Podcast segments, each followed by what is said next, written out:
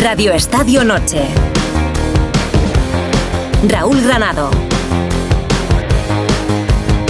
En Onda Cero.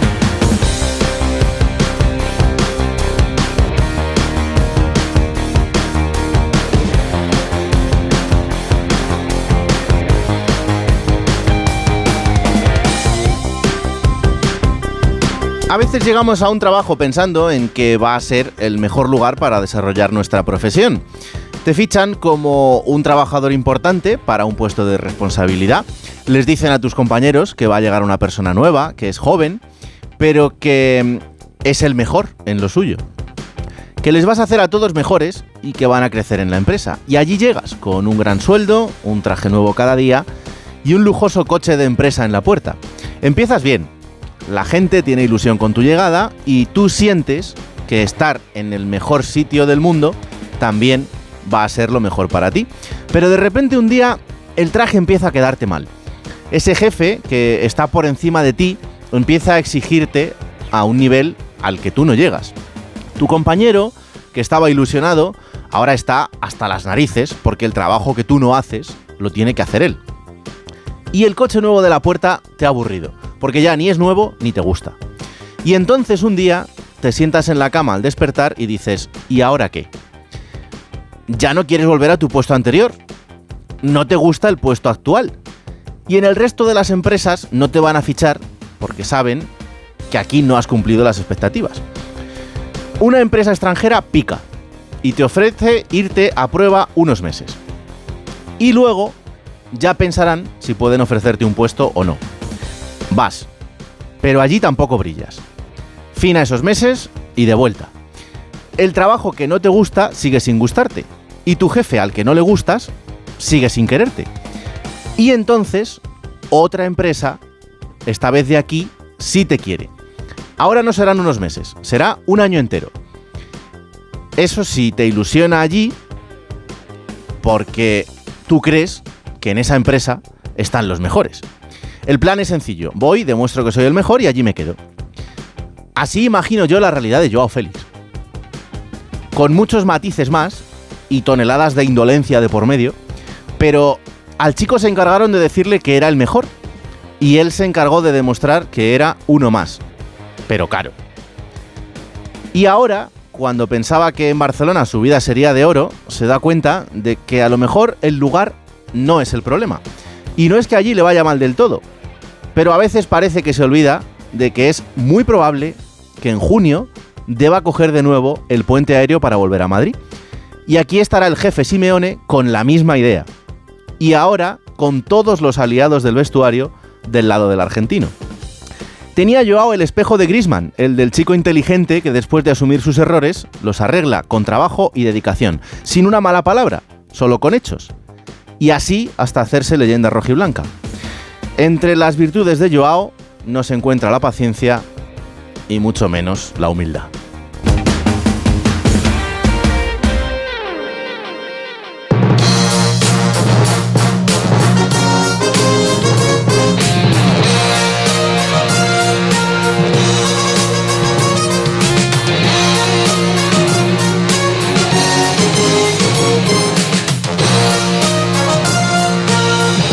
Noches. La noticia del día es la vuelta a las pistas de Rafa Nadal. El mejor jugador de todos los tiempos está de vuelta. Rafa Plaza, buenas noches. Hola, ¿qué tal Raúl? Buenas noches. Bueno, la buena noticia ha llegado por fin, la llevamos esperando días, semanas, eh, lo hemos comentado durante todo este tiempo en Onda Cero, que la idea de Rafa era volver en Australia, que no iba a volver a jugar el Open de Australia eh, como primera opción, sino que iba a jugar antes un torneo, y eso es lo que va a hacer el 31 de diciembre, a partir del 31 de diciembre Rafa Nadal vuelve en Brisbane como torneo preparatorio de ese Open de Australia que va a arrancar a mitad de enero en, Melbourne. Eh, ha entrenado bien, lleva entrenando bien, carga progresiva de trabajo hasta alcanzar el nivel al que él se quería ver para dar el paso y allá que se va, a Australia con todo el equipo, con la familia, a pasar allí fin de año y con suerte a poder hacer un buen papel en, en Brisbane como antes a la del Open de Australia. La selección española femenina acaba de perder ante Italia 2-3 en Pontevedra, estadio de Pasarón. Rubén Rey. Raúl, ¿qué tal? Buenas noches. Pues sí, derrota, pero clasificación para la final a 4 de la Nations League. España pone punto y final a 8 victorias consecutivas, no caía desde el Mundial en aquel 4-0 frente a Japón. En todo caso, la derrota en la noche de hoy en el otro partido del grupo de Suecia coloca a España en esa fase final a 4 y por tanto en el camino hacia, todavía no está, pero hacia avanzando hacia los Juegos Olímpicos de París. Se adelantó España 1-0 al descanso y en 18 minutos se encajó tres goles. Redujo al final al 2-3, pero no fue suficiente en medio de la niebla de Pontevedra. Derrota de la selección española 2-3 ante Italia, pero pasaporte para la final a 4 de la Nations. Y esa Nations que dará el pasaporte también para los Juegos Olímpicos de París de este verano. En primera división ha empezado la jornada número 15 con el partido entre la Unión Deportiva Las Palmas y el Getafe. Ha ganado Las Palmas 2-0. Estadio de Gran Canaria, David Ojeda. ¿Qué tal, Raúl? Buenas noches. Pues sí, victoria para el equipo de Xavi García Pimienta. Ha dicho pues, Pepe Bordalás en sala de prensa que cree que los detalles han sido la clave que ha decidido el partido, pero finalmente el partido ha estado prácticamente dominado siempre por una Unión Deportiva, que se adelantó en la primera parte con el gol de Julián Araujo, que se hizo definitivamente con el control del balón en la segunda mitad después de la expulsión revisada vía VAR de Alderete y que acabó tras un gol anulado Alberto Moleiro en el minuto 85, eh, prácticamente sobre el minuto 90 sentenciando con un gol de Cristian Herrera, un gol especial para un futbolista de la con el que precisamente el viernes Pimienta había dicho que ha sido muy injusto por los pocos minutos que le estaba dando y que acabó al borde de las lágrimas. Ya señalaba Pimienta que lo mejor evidentemente para su equipo es alcanzar este momento de la competición con 21 puntos en la tabla clasificatoria. Para mañana a las 2 de la tarde, Girona-Valencia. A las 4 y cuarto, Athletic Club de Bilbao, Rayo Vallecano. A las 6 y media de la tarde, Real Madrid-Granada con Bellingham, con Kepa y con Brahim en la convocatoria. A pesar de esto, Lunin será titular a las 9 de la noche. Osasuna Real Sociedad para el domingo. El partidazo del fin de semana. Fútbol Club Barcelona Atlético de Madrid con el enfrentamiento de Joao Félix de fondo y la crisis de juego en Barcelona para medir el buen momento de los rojiblancos. Lo último que ha pasado es que Joao Félix ha dicho esto a los compañeros de la ESPN. Es el club en el que desde que era joven quería jugar el que veía en el televisor cuando tenía 10 o 15 años, así que es un sueño hecho realidad y cuando lo cumples llegas a ser muy feliz. Seguro, para mí cualquier jugador es mejor ese estilo de juego, también para los del Atlético, todos prefieren jugar más tiempo al ataque, si no responden eso, mienten. Pero por supuesto preferimos jugar al ataque, tener más tiempo la pelota y marcar goles. Por cierto, en Sevilla el entrenador sigue siendo Diego Alonso, al menos de momento. Jugará el domingo en el Pizjuán ante el Villarreal y si pierde, pues ya veremos. En segunda división ha arrancado la jornada 18, Oviedo 2, Español 0, Estadio Carlos Tartiere, Chisco García. Saludos Raúl, muy buenas, muy buen partido del Oviedo que se fue capaz de sobreponerse a todos los problemas. Llegaba con ocho bajas, se le lesionaron dos de los centrales, David Costas y Luismi, y así todo fue capaz de superar al español. Adelantó a los azules en Masca en el primer tiempo y ya casi sobre la bocina Colombato hizo el 2-0. Luis Miguel Ramis asumía una vez acabado el partido que no habían estado ni mucho menos a su nivel, que la victoria era justa para el Oviedo, los azules que empiezan a soñar con acercarse a la cabeza. Del exterior acaba de terminar en Italia el Monza 1, Juventus 2, Estadio Brianteo, Mario Gago. Buenas noches, Raúl. Victoria agónica y épica de la Juventus contra el Monza, la última jugada del partido que les permite dormir líderes de la Serie A a la espera de que el Inter juegue el domingo por la noche en el estadio del Napoli. Es el Napoli-Inter el domingo a las 20:45. Victoria en último instante gracias a un tanto de Federico Gatti, el central de la Juve, en un doble remate. El primero lo falla y finalmente en el segundo anota detrás un centro lateral. Antes en la primera parte, penalti fallado de Dusan Blaovic en el córner posterior. Anota Rabiot de cabeza, pero es que en el minuto 91 había empatado el Monza con un centro lateral en el que Valentín Carboni ponía el 1-1. Así que reacción del 91 al 94 acabó marcando la Juve y dormirá líder hasta el domingo en Serie En baloncesto, jornada 11 de la Euroliga, el Barcelona le ha ganado 101-92 al Asbel en el Palau y Valencia Basket ha perdido 84-98 ante Basconia, quinta derrota consecutiva en la Euroliga de los valencianos. En el Mundial Femenino de Balonmano, hoy ha arrancado la participación de España en el grupo G. Las guerreras han empezado con victoria 32-20, le han ganado a Ucrania y de Fórmula 1 os cuento que el presidente de Ferrari, John Elkan, ha dicho hoy que Sainz y Leclerc serán los pilotos de Ferrari para la próxima temporada. A ver, voy a encargar un arroz para este finde. ¿Preferís negro con almejas, abanda, paella, al horno con bogavante, caldoso? En nuestra gama Citroën Sub también sabemos de versatilidad. Aprovecha este mes los días Sub y elige el tuyo con hasta 8.000 euros de ventaja adicional. Entrega inmediata en unidades limitadas. Citroën. Condiciones en citroen.es. Lleva tu negocio a otro nivel con Vodafone Business. Con negocio a medida disfrutarás de fibra y móvil con soporte informático 24/7 y reparación y sustitución de dispositivos por solo 54,54 euros al mes masiva. No esperes más. Llámanos ahora al 1443 o visita vodafone.es. Vodafone Business. Together we can. Radio Estadio Noche. Raúl Granado. Las 11 y 43 vuelvo a Pasarón, vuelvo a Pontevedra y me pide paso Rubén Rey. Rubén.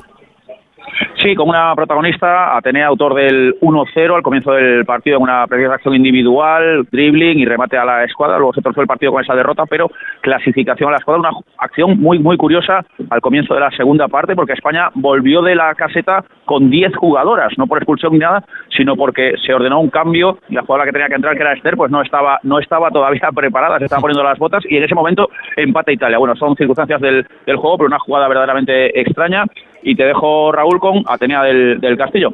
Hola Atenea, buenas noches. Hola, buenas noches. Bueno, buenas noches. eh, no te digo enhorabuena por el resultado, pero sí por la clasificación para esa fase final de la, de la Nations. ¿Cómo estáis? Bueno, pues estamos jodidas, ¿no? Porque al final eh, se nos queda ahí un mal sabor de boca porque estamos en casa ante nuestra gente, eh, queríamos conseguir eh, esa victoria, pero bueno, hemos conseguido esa clasificación que al final también era un objetivo. Mm. Pero como he dicho antes, ¿no? Eh, tenemos una nueva oportunidad este martes, eh, vamos a demostrar cómo jugamos y qué es lo que sabemos hacer ante nuestra gente y va a ser un partidazo. Bueno, cómo jugáis y lo que podéis hacer ya lo habéis demostrado en infinidad de ocasiones, así que por ahí quédate tranquila. Pero ¿qué, qué ha pasado hoy en el, en el partido, en esa segunda parte? Pues la verdad que no lo sé, porque yo justo estaba en la ducha, eh, no he visto ni el primero ni el segundo gol que, que nos han metido, eh, todavía no, no he visto el móvil e intentaré mirarlo ahora cuando, cuando tal, pero bueno, al final son cosas que te pueden pasar, que te pueden meter goles y al final el equipo ha luchado hasta el final, lo ha intentado, eh, lo hemos dado todo, nos hemos desgastado y nos vamos a quedar con eso en que lo hemos intentado hasta el final. Desde luego que sí. Bueno, eh, Alemania, Francia y Países Bajos para esa fase final. Eh, la ilusión está intacta. Sois las vigentes campeonas del mundo, pues eh, a por la Nations, ¿no? Sí, al final eh, nosotros trabajamos día a día para, para conseguir victorias, eh, para clasificarnos para esa semifinal y el rival que nos toque, pues a dar el máximo. Pero ahora estamos pensando a corto plazo, ¿no? Que ese partido ante Suecia no esté- contra contra ellas, que, que son un gran equipo, una gran selección y, y, a, y a darlo todo en, en nuestra casa. Eh, hay que explicarle a todo el mundo, además, que el premio de la Nations también será los Juegos Olímpicos. Eh, esto, desde el punto de vista de las jugadoras, ¿también lo tenéis en mente o, o el partido a partido al final acaba fagocitando todo? Bueno, al final eh, nosotros queremos ganar siempre, es una competición que, que es la primera vez que se hace, que nos ilusiona, eh, queremos llegar lo más lejos posible, pero sí, al final eh, está ese pequeño objetivo que, que son los Juegos Olímpicos que, que ayuda, ¿no? Y que te motiva un poquito más y estar en los Juegos Olímpicos, pero como tú has dicho, partido a partido y intentar hacerlo lo mejor posible este martes. Bueno, Atenea, pues eh, a limpiar la cabeza y un abrazo enorme que, como te he dicho antes, ya habéis demostrado muchas veces de lo que sois capaces. Así que arriba gracias. y un abrazo enorme, ¿vale? Muchísimas gracias. Bueno, ahí está esa comunicación. Chao. Con Pasarón, el estadio en Pontevedra, donde acaba de terminar ese partido de la selección española, ha caído frente a Italia, pero eh, España está clasificada para esa fase final de la Nations League. Gracias a Rubén Rey también desde ese estadio. Y eh, ahora sí, como cada viernes, vamos a ponerle música a este Radio Estadio Noche con nuestro DJ particular, el delantero del Rayo Vallecano, Sergio Camello.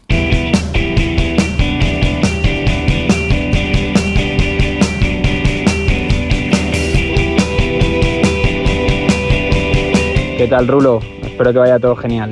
Eh, la canción de hoy, pues bueno, es, de un grupo que, fíjate que nunca me había eh, enganchado y gracias a mi novia, que es súper, ultra, mega fan de, de ellos, eh, pues ha hecho que, que- los ame ahora mismo.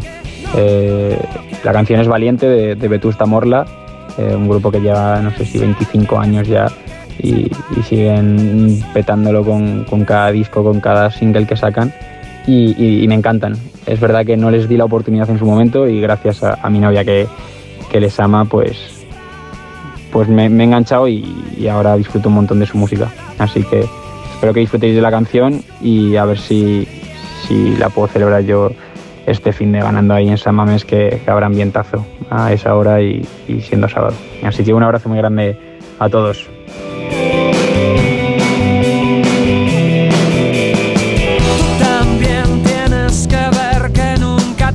Alberto López Frau, buenas noches. Hola Raúl Granado, muy buenas. ¿Cuántas veces eh, algún novio le habrá descubierto algún grupo de música a Lorena González? Creo que pocas, creo que más bien ha sido al revés. Hola Lorena González, buenas noches. Hola, ¿qué tal? Buenas. Hombre, no hace falta, ¿no? También lo puedes descubrir tú sola. Sí, claro, pero ayer, ponía el por ejemplo de cierto, Camello. Sí, ayer el tema de Valiente en el Wizzing, que tuve la suerte de ir a ver a Vetusta Morla, fue uno de los momentajes de la noche. Ya sabía yo.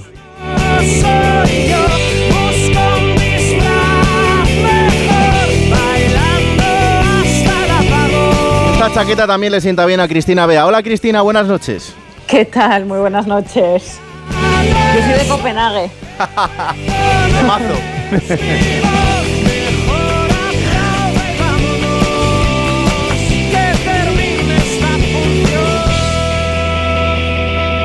Esta función que está arrancando y que de momento, después de Pontevedra, nos lleva hasta Hamburgo, porque allí, mañana, la selección española va a conocer sus rivales para esa fase de grupos de la Eurocopa. Y allí tenemos a dos queridos compañeros de Onda Cero. Hola Fernando Burgos, buenas noches. Buenas noches a todos. Hola Rafa Fernández, buenas noches. Hola, muy buenas noches a todos. Ya instalados en la fría noche de Hamburgo, imagino que ahora ya con poca luz también a vuestro alrededor. Eh, me decías a las ocho y media, Fernando, que la expedición española, al menos de la gente importante, de los que van con, con el traje y la corbata, eh, como mañana tengan algún problema, hoy ha sido un día complicado para los vuelos eh, desde España a Europa y al revés. Vamos a ver mañana. ¿eh? Pues sí, porque aún no están aquí en esta ciudad libre y hanseática de Hamburgo, al norte de, de Alemania, muy cerquita de, Di- de Dinamarca, no están ni Luis de la Fuente, seleccionador nacional, ni Albert Luque, director de la selección, ni Pedro Rocha, presidente de la comisión, de la comisión gestora de la Real Federación Española de Fútbol. Por uno u otros motivos, Rocha estaba en, en Pontevedra viendo a la selección femenina. Luis de la Fuente estaba en Madrid en diferentes actos eh, lúdicos festivos. y Albert Luque, pues eh, no sé, no, te- no tengo ni idea. Pero que tenían que estar aquí, ya te digo yo que sí. Eh, he venido a muchos sorteos, muchos, no sé cuántos, pero muchos. Siempre todos los seleccionadores llegaban el día antes del sorteo. Siempre. Hoy ha venido una expedición eh, que es importante también. Los responsables de viajes, la delegada Nuria Martínez, los responsables del departamento de comunicación, el cámara Alvarito, pero eh, los que mañana van a representar con su imagen y con su nombre no están aquí hasta mañana. Yo solo pido que no haya ningún problema y que puedan aterrizar perfectamente. Bueno, eh, ha habido problemas, pero yo en mi vida, en mi vida, te lo digo en serio, he cruzado Europa de sur a norte en dos horas y seis minutos, que es lo que ha durado el vuelo desde Madrid hasta Hamburgo, que esto está lo más al norte posible de la siempre potente Alemania. No sé si los vientos de cola, que seguramente Tiene sí, pinta, tiene pinta. pero que dos horas seis minutos para cruzar Europa es una barbaridad. La verdad es que sí. Que mañana también, también duren eso y podamos ver en el sorteo y preguntarles, porque hablarán después del sorteo, a los tres eh, miembros de la federación que te he nombrado. De la Fuente, Rocha y Albert Luque. Bueno, a Luque ya veremos a ver si tiene suerte. Eh, Rafa, ¿cómo está el ambiente por allí en este, para este sorteo? Bueno, pues eh, la verdad es que es un sorteo en el que yo creo hemos vivido otros sorteos con más ambiente, pero es verdad que mañana según se vaya acercando, eh, seguro que se va a ir calentando. Vamos a tener a muchos nombres propios del mundo del fútbol.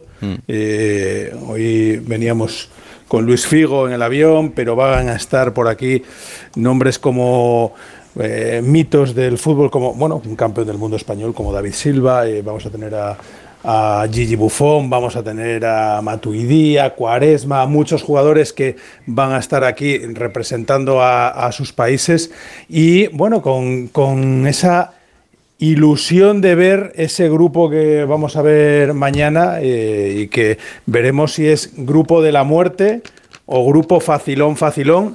Y lo único que veo yo en la Eurocopa, eh, y que bueno, es, es algo habitual, no pasar a octavos de final es terrible, porque claro, eh, de 24 pasan 16. Claro. Imagínate los ocho que se quedan.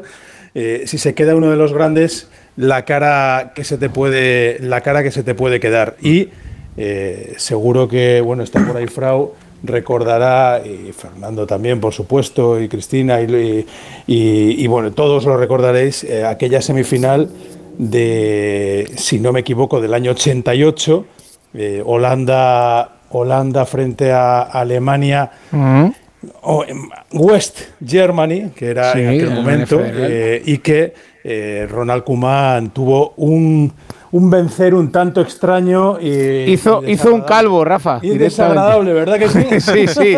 Hizo un calvo. Venían. Hizo un bueno, calvo con- en la semifinal que jugaron aquí en Hamburgo. Sí, porque venía Holanda en aquel momento, venía muy enrabietada de la final del 74, que había sido 14 años antes, también con Rinus Michels en el banquillo.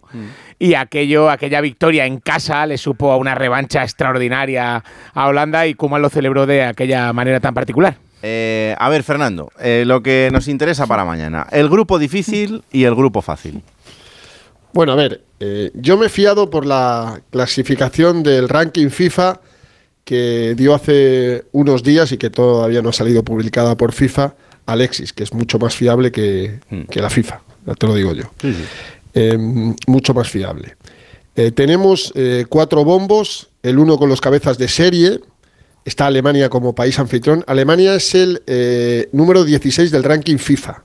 O sea, para que os hagáis una idea lo, más, lo mal que está Alemania. En el bombo 3, por ejemplo, está Holanda, que es el 6, y Croacia, que es el 10. Y en el bombo 4 está Italia, que es el 9.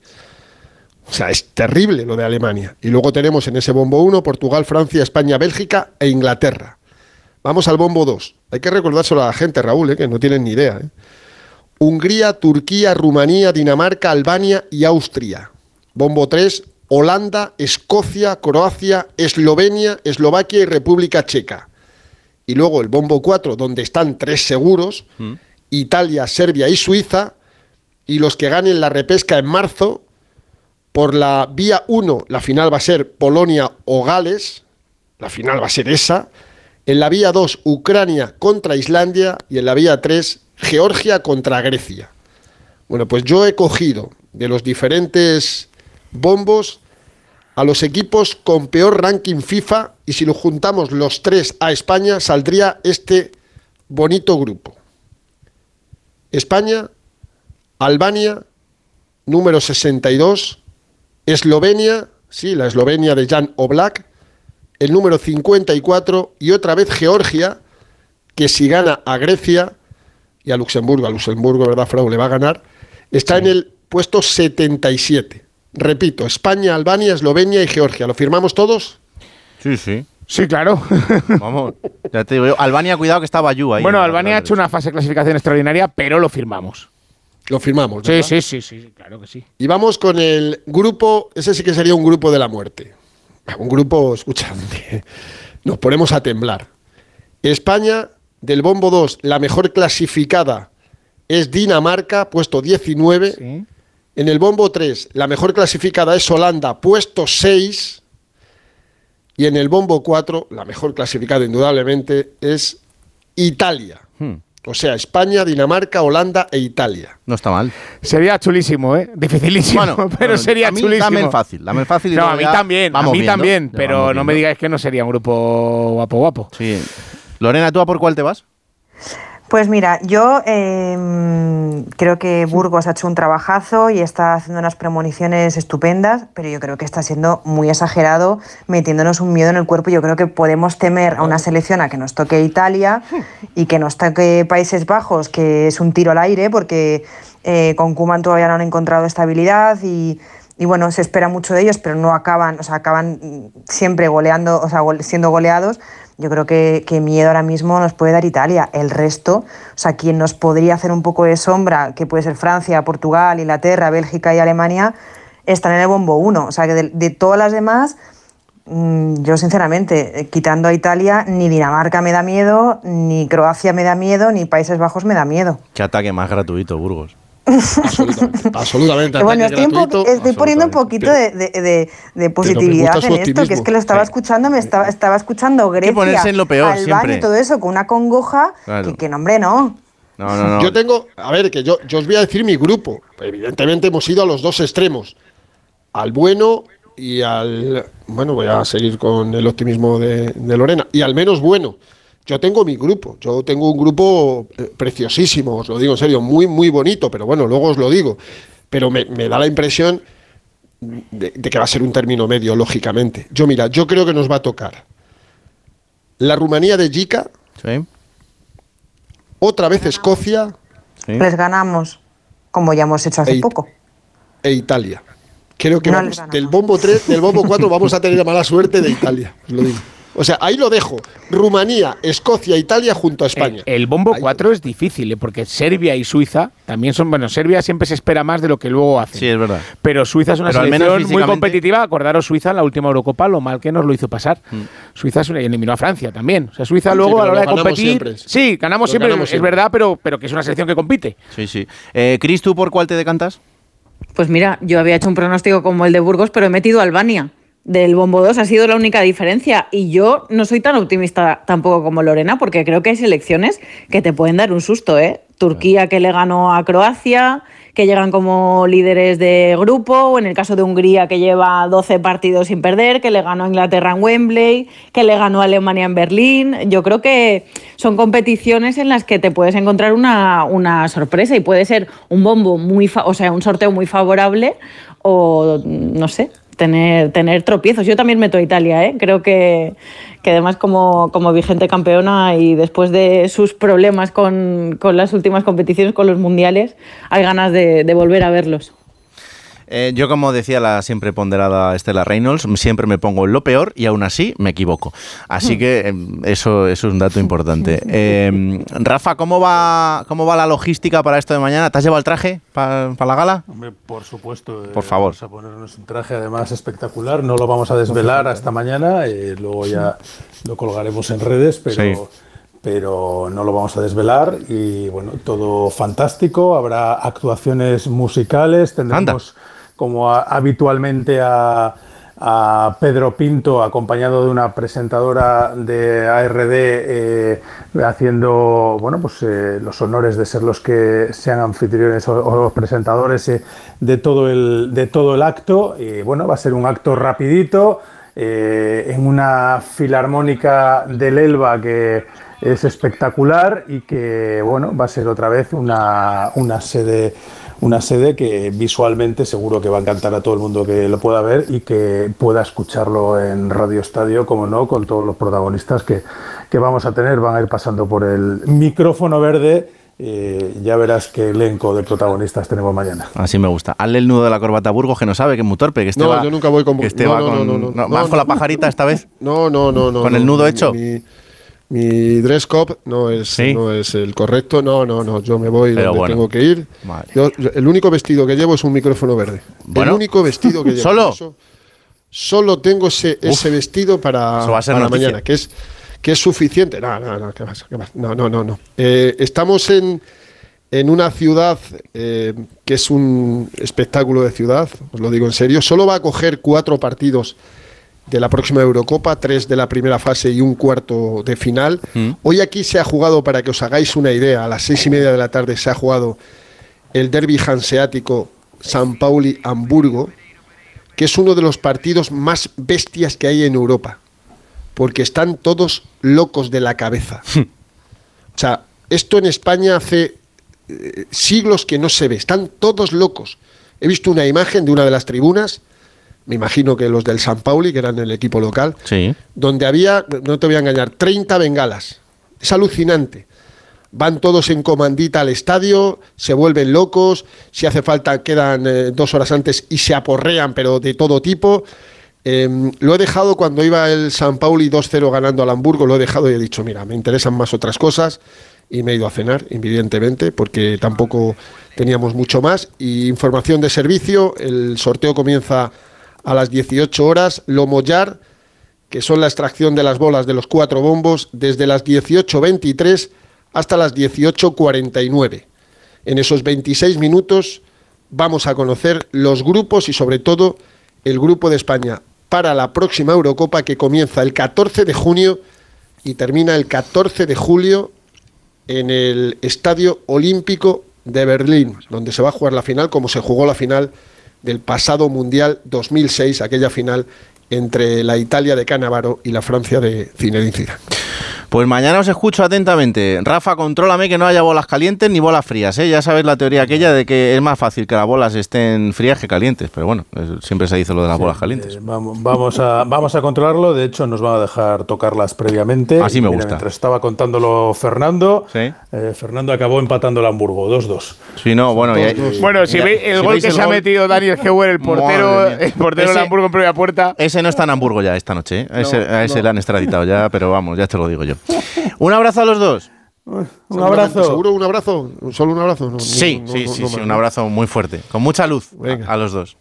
Con, mucha y con mucha nieve, que aquí sigue nevando, ya os lo digo. Hasta mañana a todos. Venga, cuidado, anda. la noche de Madrid. Chao, chao. Que aquí no es que haga calor, también os lo digo, pero por lo menos no nieva. ah, en Madrid se ha estrellado un helicóptero por el viento. Eh, sí, sí, en la M40. Sí, sí, sí, quedamos. Ahora las noticias de todo el día, eh, No, porque, ¿eh?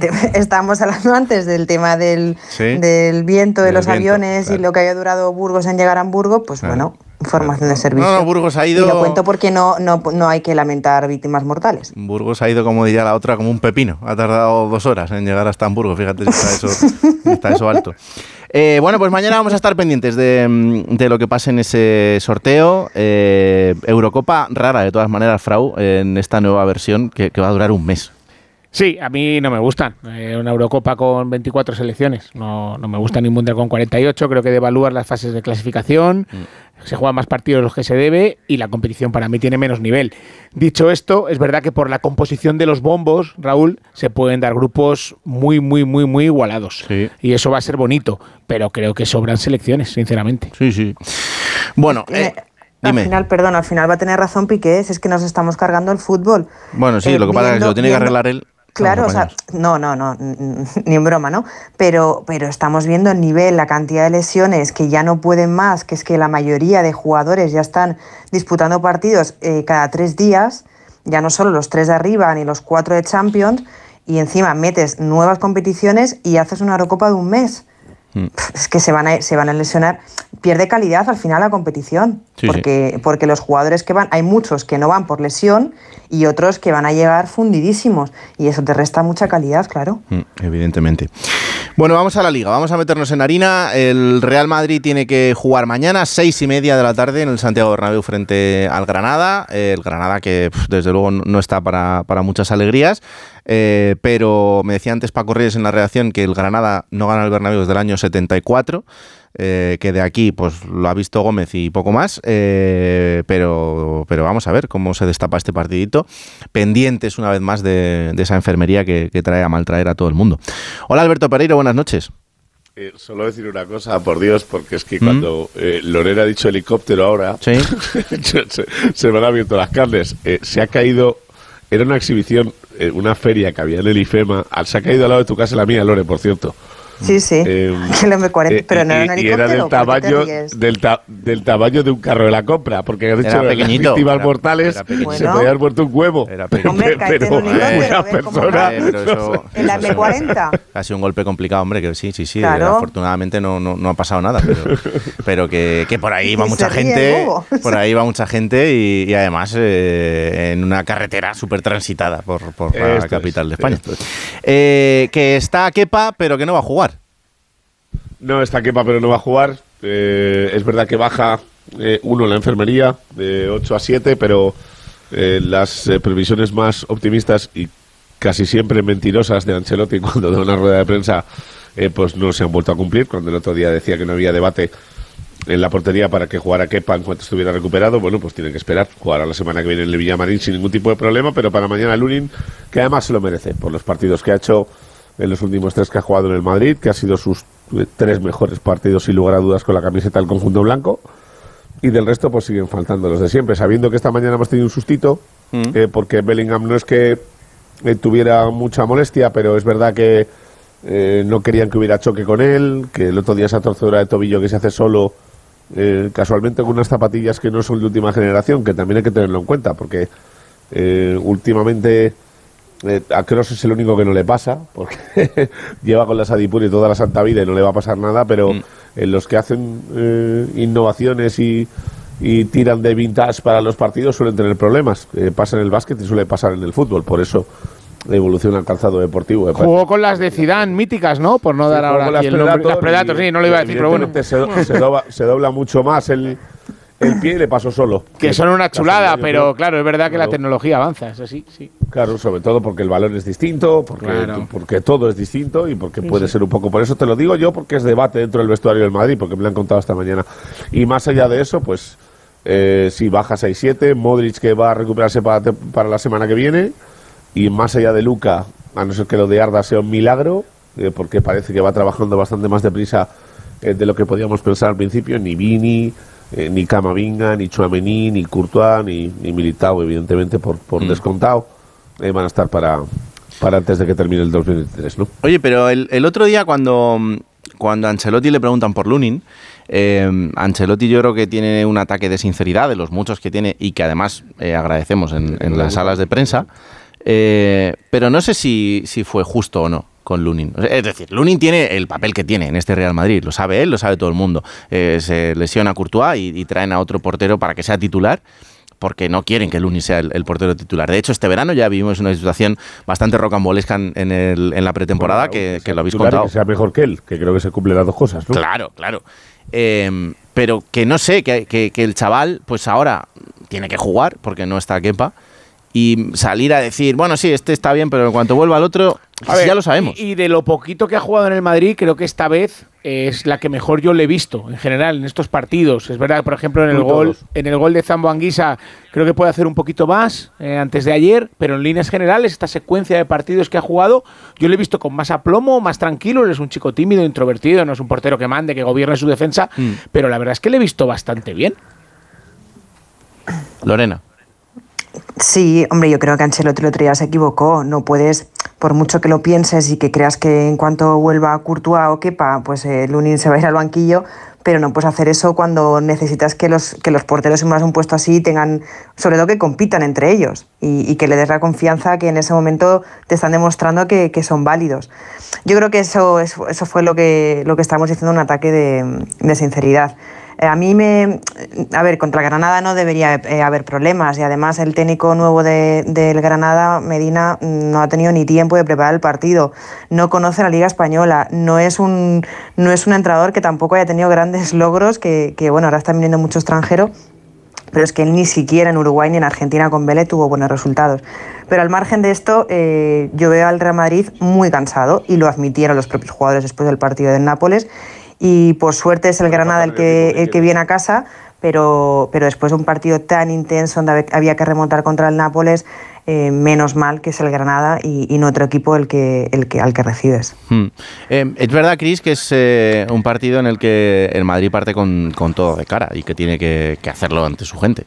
Hombre, absolutamente todo de cara y a pesar de ese cansancio, como dice Lorena, son dos partidos consecutivos jugando como locales, ¿no? A pesar de haber tenido que hacer ese sobreesfuerzo, entre comillas, contra, contra el Nápoles, pero la situación del Granada es la que es, eh, penúltimo, siete puntos, eh, solo una victoria en 14 partidos, con un Real Madrid eh, líder y que seguro que quiere seguir marcando eh, distancias, sobre todo con Barça, Atlético de Madrid, ver si consigue despegarse con el, con el Girona, con un Bellingham que sigue en un momento de gracia fantástico y con Rodrigo renacido, todo de cara para los blancos, sin duda. A mí lo que me gustó mucho fue lo, cómo suplió Ancelotti, tanto en Cádiz como sobre todo ante el Nápoles, la baja de dos Como los futbolistas. 17 millones de años que lleva entrenando a cualquier equipo. que lo hace Exactamente. O sea, esos cuatro centrocampistas y acercar a Valverde al medio cerca de Tony Cross, eso permite que Cross pueda jugar de medio centro. Mm. Valverde tiene un despliegue defensivo extraordinario en ese sistema y el equipo se equilibra una barbaridad. Y eso es la mano de Carlo Ancelotti y eso no solo lo hace un gestor, eso lo hace un gran entrenador.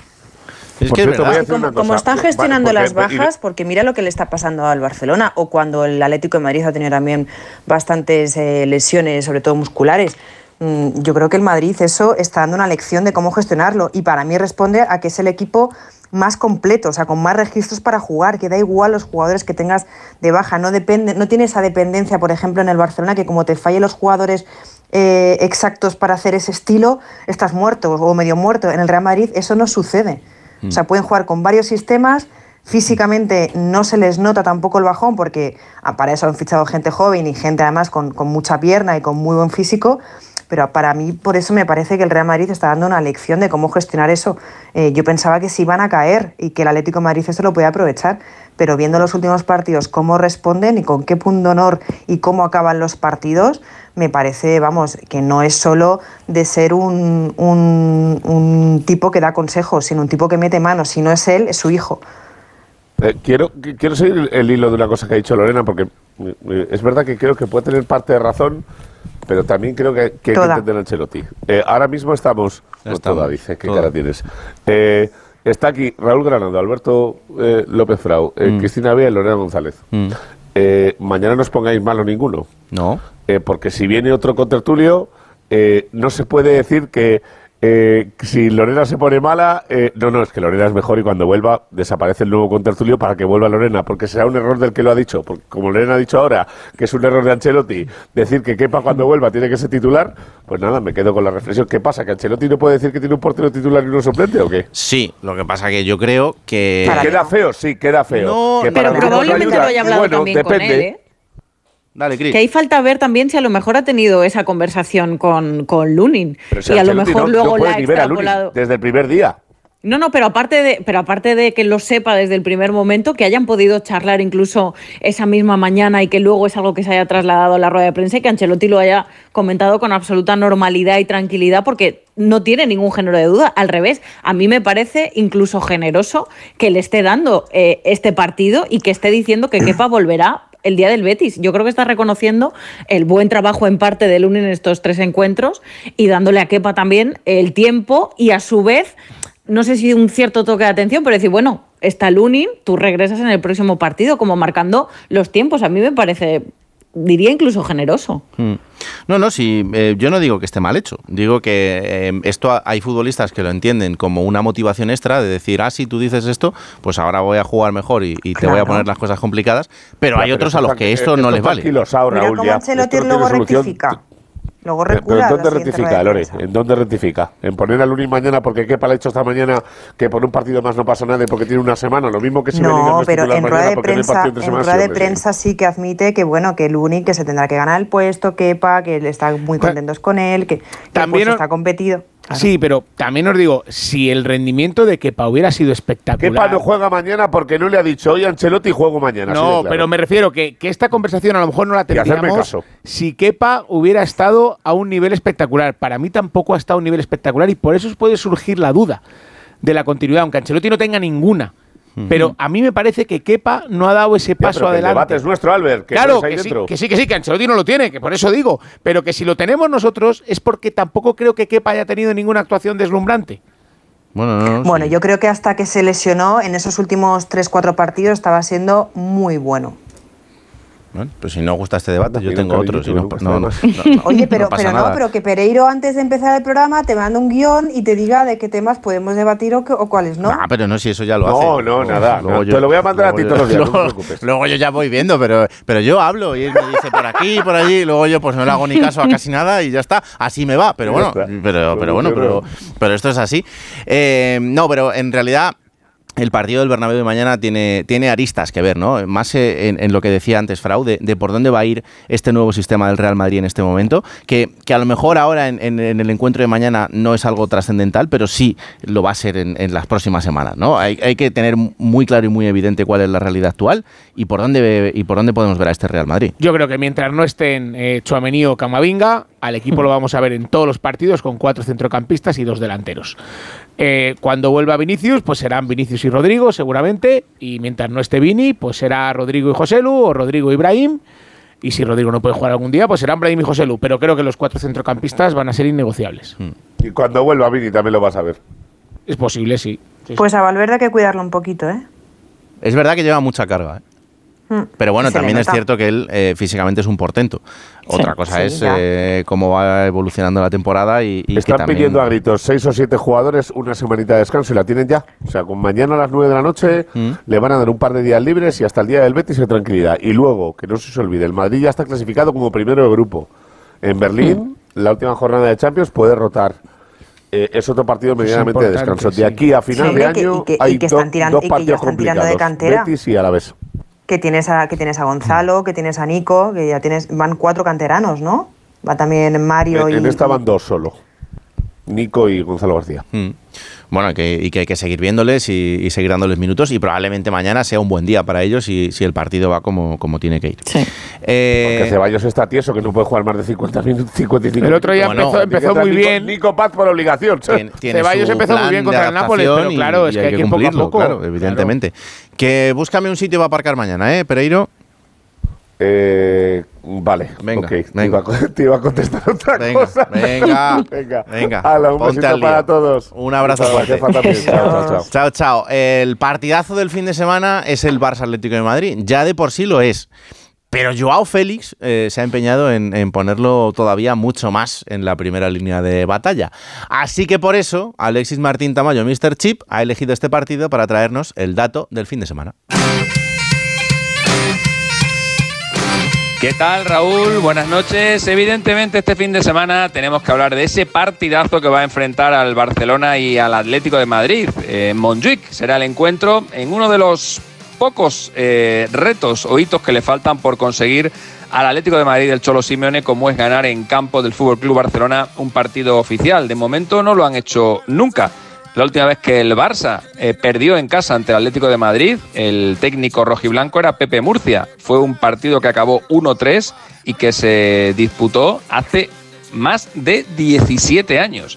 Marcaron aquel día eh, Enric Larsson, Maxi Rodríguez y dos goles Fernando Torres. Desde entonces, el Atlético de Madrid lleva 23 partidos seguidos sin ganar en campo del Barcelona. 8 empates y 15 derrotas, incluyendo evidentemente toda la etapa del Cholo Simeone, que en liga solamente ha conseguido derrotar al Barça en dos de 23 enfrentamientos. Un Barça que atraviesa un momento complicado, lleva 13 partidos seguidos sin ganar por más de un gol de diferencia, desde el 5-0 al Amberes, y lleva 12 partidos seguidos sin marcar más de dos goles, desde el 3-2 al Celta. Esto se junta además con que se va a encontrar con dos jugadores eh, que están en un momento de forma pletórico. Entre Griezmann y Morata han marcado 25 goles esta temporada en todas las competiciones, casi el doble de los que llevan los dos mejores anotadores del Barça, que son Lewandowski y Ferran. Entre los dos acumulan entre la Liga y las Champions 13 goles. El pasado fin de semana Griezmann eh, ya consiguió dos registros históricos en la Liga, ser el jugador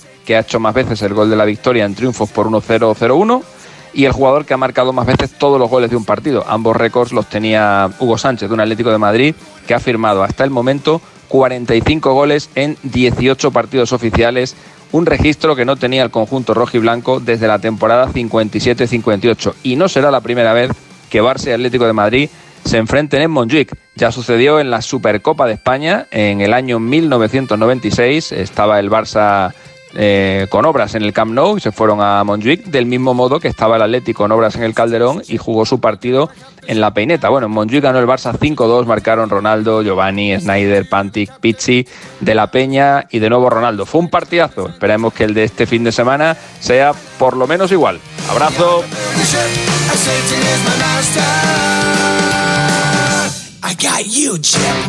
Barcelona, Alfredo Martínez, buenas noches.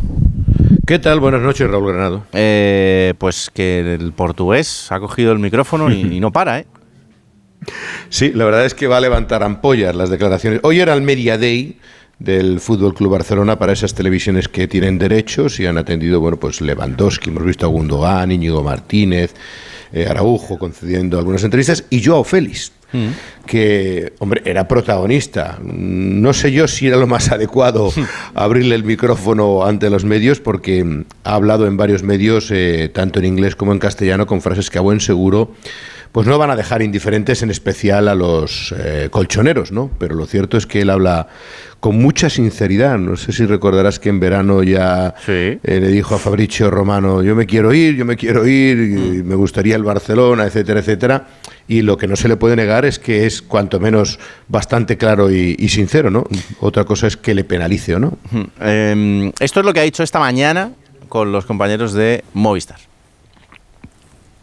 Ayer dijo Griezmann, no sé si lo has escuchado, que, que en el Atlético de Madrid te faltó para, para triunfar constancia, que no fuiste suficientemente constante y que igual te cansaste de intentarlo. ¿Estás de acuerdo con él?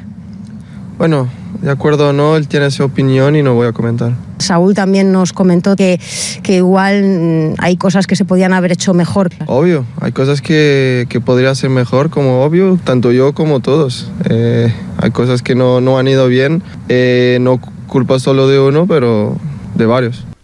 Y esto es lo que ha dicho después a los compañeros de la ESPN.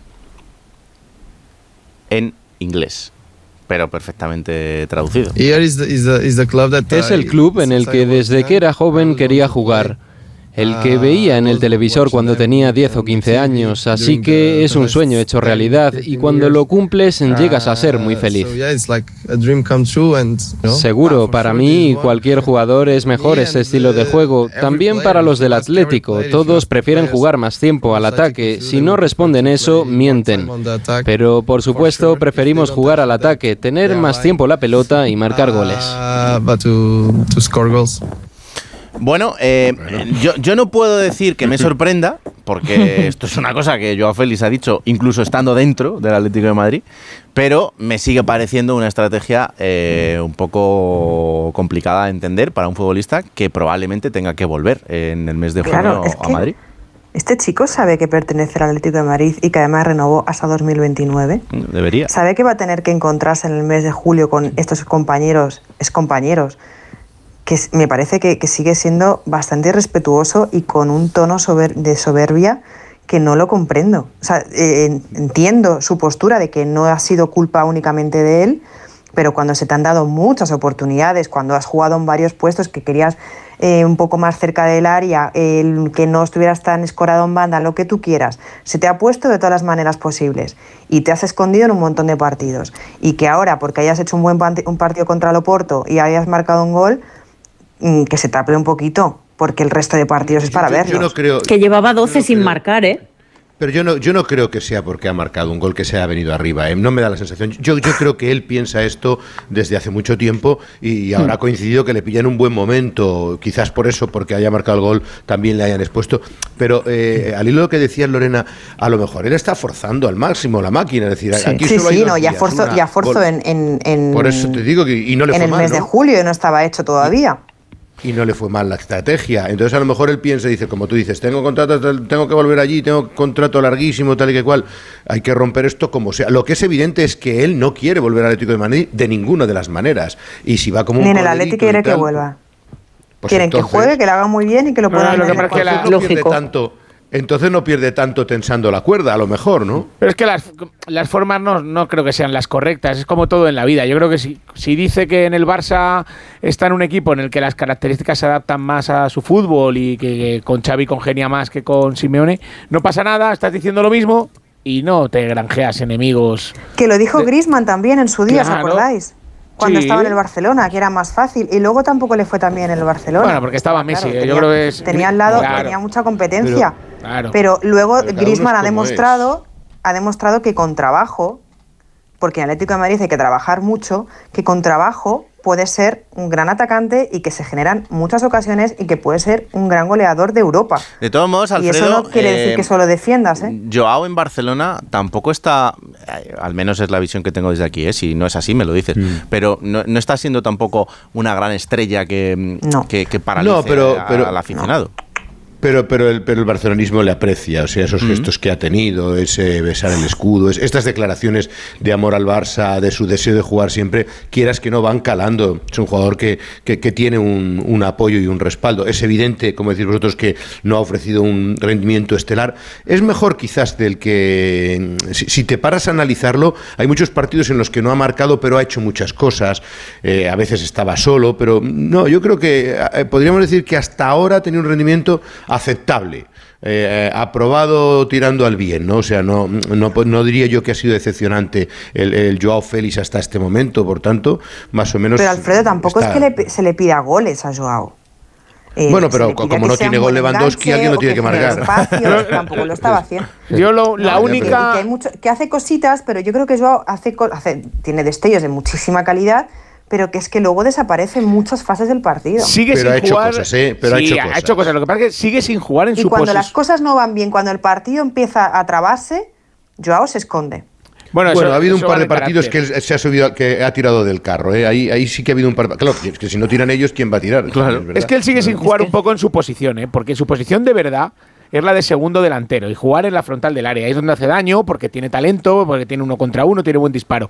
Pero es que tampoco ha hecho los merecimientos para que el equipo se adapte a él. Ni lo hizo en el Atlético de Madrid, ni lo ha hecho en el Barça. Mm. No lo va a hacer porque no, No. es el sistema de juego, Alberto. Claro, por eso digo. Alfredo, que, Lo- es que no se lo ha ganado pero- tampoco que lo pero- intenten. Pero sí es verdad que en algunos partidos, si recuerdas, Rafinha se metía por detrás y en otros partidos Joao Félix se metía por detrás de Lewandowski y los bandas. Y ahí, y aquí ahí, es donde marca Pero la son- diferencia.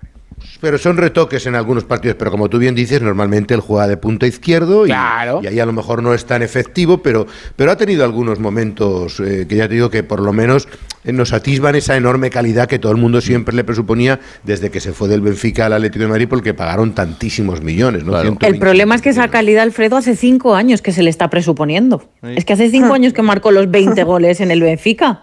En la 18-19. En- en- en medio Y año, Tiene Cris. 24 años, claro. Es que dices, es que ha llegado a España un Joao Félix que ya ha pasado por el Atlético, por el Chelsea y ahora por el Barça, que llevamos, que ya va a dejar de ser menino. Ya va, este chico tiene 24 años A- y se le está ¿no? pasando el Adultino. arroz, se está haciendo mayor y sigue sin volver a Yo no sé, despuntar. Alberto, el rendimiento que tuvo en el Chelsea, no, le- no hizo un seguimiento tan eso, pero yo creo que en el Cuatro goles.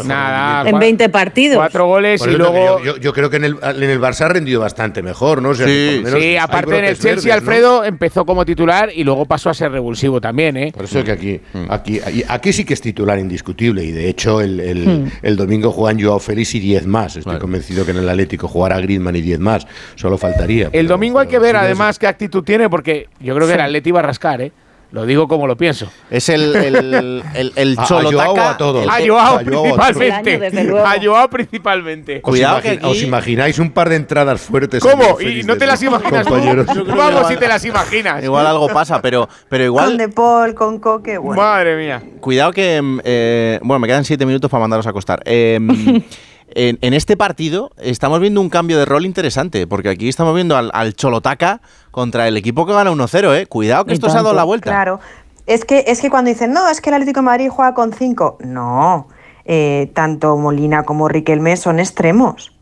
Hmm. Y luego De Paul creo que está pues, cada vez más ofensivo, está con más confianza. Coque ¿Y el lo domingo mismo. también? o sea, ¿Y el domingo eh, también con el hermoso, Barça? Hmm. hermoso, pues eh, mira lo que hizo el otro día. Ya. O sea, mm, para nada es un equipo que se eche, que se eche para atrás como en otras ocasiones. Y es que Y- y además las declaraciones de Joao. Félix llegan en un momento en el que tú ves no solo la clasificación, sino los números de uno y otro. Y, y debería haberse quizá tapado un poquito. Es que el Atlético lleva tres goles más que el Barça y dos menos en contra. Que vale que Pues tiene los Barça mismos menos goleador 31 de puntos en la clasificación, pero a nivel de números y a nivel de sensaciones, ojo cómo llega el Atlético de Madrid. Futbolísticamente para mí llega mejor que el Barcelona. Mucho mejor. Lo que pasa es que luego estos partidos pues son como son, no es, no es un tópico. Por eso lleva el Atleti sin ganarle al Barça 17 años tra- a, tradicionalmente, Lo más Alfredo, importante es que el eh, Atleti tiene muy claro, las ideas las tiene clarísimas y en el Barcelona no tienen nada claro. Ya, Lorena, pero, pero eso contra el Barça, Alfredo en Barcelona, aunque el Atleti haya tenido las ideas claras, que las ha tenido más o menos siempre, aunque con bajones, nunca lo ha demostrado al 100%. No, contra el Barcelona no se le ha dado bien. Pero yo quiero ver ese sistema de, de- de Simeone. Realmente le ha rendido, le ha dado buenos frutos, pero yo no sé si se atreverá a jugar tan valientemente con el Barcelona, porque a lo mejor le está, le está jugando la partida. Y sí es cierto que los números goleadores del Barcelona son muy decepcionantes. O sea, las cifras goleadoras siempre por tradición, incluso no ganando las ligas, lo recordaréis, el Barça es el equipo más goleador de, de temporada tras temporada en liga, siempre. Y este año ya no solo no es el primero, sino me parece que está el tercero o el, o el cuarto en la clasificación, lo cual evidencia que tiene un problema arriba. Claro. Vamos a ver, vamos a ver si, si cambian las tornas, si, si ese punto de inflexión que dijo que podría suponer el partido de Loporto Xavi se confirma. El equipo ha ganado confianza, no se ha quitado un peso de encima y me imagino que ayudará bastante. De Jong cogerá un poco más de ritmo, Pedri también, y si aguantan, evidentemente eh, veremos una buena versión del Barça suficiente como para plantarle bastante cara a un muy buen Atlético de Madrid que nos lo ha demostrado este año. ¿Cómo está Ter Stegen? Pues está ahí, está con muchas dudas, cada vez con menos opciones de que juegue, porque hoy ha estado cinco horas en la ciudad deportiva, se ha marchado probándose y lleva mucho tiempo sin jugar desde que se fue de la selección alemana. Creo que van a hacer eh, tres semanas, ¿no? Sí, o dos, dos dos semanas, semanas largas. algo, y sí. sí, porque no jugó contra el Rayo, no jugó el partido del Oporto. Este sería el tercero que se pierde y no, no estoy convencido de que juegue. Vamos a ver las sensaciones que tiene mañana. Mañana a la primera hora de la mañana, cuando entrenen, vemos si participa en la sesión preparatoria y si está ahí, hay ciertas opciones. Si no está en la sesión preparatoria, lógicamente quedaría ya descartado y sería la otra baja importante junto con la de Gaby. Me dicen que hay de momento 42.000 espectadores. Yo pensaba que iba a haber un llenazo por el morro del partido. ¿Cuánto es el aforo, Alfredo, de Montjuic? 49. 49. Algunos con, con, eh, visibilidad reducida, pero 49. Son 42.000. Está viendo algunos partidos 45, 44. El otro día hubo 43.000, que no está nada mal. Pero el horario a las 9 de la noche, entradas 219 euros Ah, a mira, 89 baratas. la más barata. Sí. Pues bueno, le merman, merman un poquito. No, eh. no, no me pidas ninguna, Raúl, ¿no? No, no, no, no. Oye, cuéntame esto, cuéntame lo de los brillantes que me tiene loco eso. Es que es, es una, es una pasada. Ya sabéis que el Barcelona pues se las está ingeniando para sacar dinero de todas las. Escucha, Lorena, posibles. que Y- tú eres pesetillas y, también. y- y ha, y ha creado el, el Memorabilia, que es un proyecto en el que se venden pues muchas de las cosas que, que había en el antiguo Camp Nou, sillas, eh, bueno, eh, trocitos de césped. Y del césped del último partido, por ejemplo, eh, se hacen productos como diamantes que nacen del carbono del césped disputado frente al Mallorca. Son eh, diamantes de un quilate y ya se ha vendido el primero. Hay gente pató, que Sí, diría el otro, ¿no? Sí, sí. Se llama Ricard Valverde. Como ha sido el primero en comprarlo, el vicepresidente del Barcelona le ha hecho entrega del objeto en presencia de, de los medios del club. Y el Barcelona ya ha vendido entre sillitas, quítame ya estas pajas, eh, plaquitas, etcétera, etcétera, y el diamante, un millón de euros. Y eso que lleva Anda. Apenas unas semanas eh, con todos los productos puestos en venta. No está mal, ¿no? ¿eh? Eh, Lore- Lorena vendiendo las cosas en Wallapop y, y podíamos estar haciéndonos de oro. es, que, es que cuidado. No, pero eso- Ya- ya si- daremos si eso consejos para sacarle rendimiento. Para otro tipo de Claro. cuestiones, que bien nos iría. Hombre, bueno, pero- somos Sí. muy frikis. Y- y si luego no lo malgastaran. Eh, Alfredo, la En gente... tres, en las camisetas de los Rolling a, tre- a 3.000 euros. Eran baratas también. Le- Pero Sí. entonces... el Barça va a volver a la primera posición económica del mundo. La, sí. la gente, eh, por ejemplo, que tuviera su asiento en el Camp Nou, esto no lo han podido pedir como en otros campos, ¿no? Cuando, cuando lo han echado abajo. No estaba, eh, no sé si al final estaba puesto cada uno cuál era su asiento, algunos a lo mejor sí, Ah. pero no sé si están todos delimitados. A la porta le llevaron el suyo Sí. y la gente. Por la porta se habrá hecho un diamante. par- No, no, no, no. O sea, no. No, digo el asiento. Él se Ya, llevó el asiento que ponía la placa y el, y el asiento donde estaba. El último partido, la gente quería llevarse su asiento porque el Hmm. símbolo era el suyo. Yo no sé si están todos específicamente delimitados o, o no los separaron en el, en el momento porque es bastante complicado. ¿eh? No, no, no. no. Son 110.000 Bueno, sillas. ¿eh? Tiene, Gómez tiene dos del Calderón, el suyo y otro que robó. Lo que pasa que dijo que era de su hijo, pero tiene los dos. El, el Madrid sacó recientemente a la venta a los del Bernabéu antes Sí. de, de la obra Sí. con una plataforma hacia abajo que eran más. ¿Tú lo tienes también? No, no, yo no lo Eso tengo. es lo que tengo. Pero se convertían en taburete. Claro, es que luego hay que ponerlo y saber dónde lo pones, porque está muy bien traértelo a casa Claro, porque- hasta que llega, como el de... Y- Como y a ver qué te dice la mujer. No, dice, "Aquí como el que coge el esto". cono en el parking, que se cree que es gracioso hasta que llegas. Luego, ¿qué haces con él? Pues lo mismo, claro, esto no, hay dónde meterlo. ¿Has cogido algún cono en el parque? Eh, pff, hasta ¿verdad? luego, Alfredo. Buenas noches. Buenas noches, buenas noches. Le voy a decir yo a Martín Presa esto de los diamantes, ya verás. Va a fundir Vallecas. Como lo pille esto bien, funde Va a Vallecas. ladrillos, os, lo, os lo digo yo. Que disfrutéis mucho del fin de semana de fútbol. Pues igualmente. Igual, igual. Eh, tener cuidado a ver lo que hacéis, ¿eh? No me enteré yo. mucho frío. No, que luego me dan las quejas de vosotros. Las ¿Ah, 12 y 36. No hemos vendido una escoba todavía. Radio Estadio Noche. Raúl Granado. No te pierdas las condiciones excepcionales de financiación en todos los modelos Opel. ¿Demasiado rápido? Es que son los Flash Days de Opel, así que mejor date prisa. Condiciones excepcionales de financiación en todos los modelos Opel, solo hasta el 20 de diciembre. Financiando con Stellantis Finance hasta el 20 de diciembre. Consulta condiciones en opel.es. Vera en Almería, un lugar de infinitos horizontes azules y playas doradas, de infinitos senderos a través de una naturaleza viva, de infinitos sabores para disfrutar. Vera, infinitas posibilidades. Allí se celebrará la vigésima final del Circuito Nacional de Golf de Onda Cero. Con este motivo el programa Gente Viajera se hará en directo desde Vera, en el Valle del Este Golf Resort, con el patrocinio del Ayuntamiento de Vera, Destino Infinito, Turismo Costa de Almería, y Valle del Este Golf Resort. Sábado 2 y domingo 3 a las 12 del mediodía, gente viajera desde Vera, Almería, con Carlas Lamelo. Te mereces esta radio. Onda Cero, tu radio.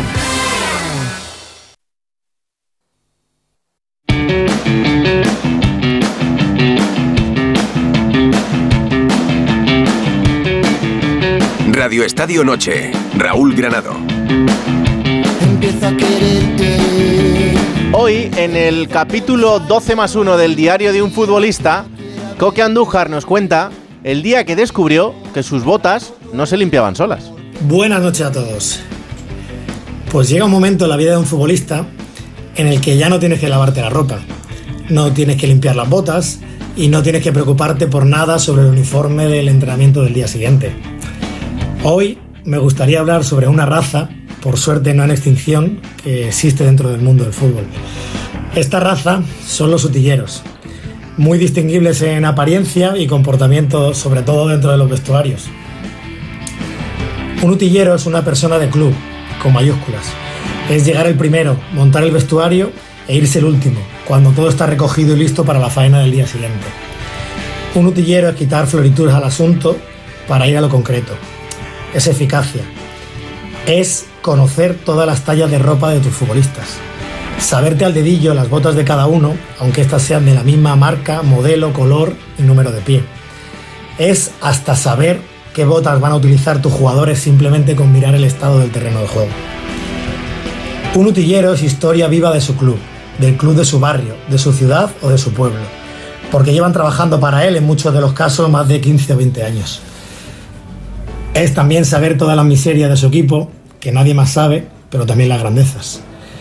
Por eso, este podcast del día de hoy va dedicado a mi Kiko y a mi Isi, a mi Pichón y a mi Lito, a mi Pájaro y a mi Moy, a mi Torero, a mi Kiko y a mi Rafael.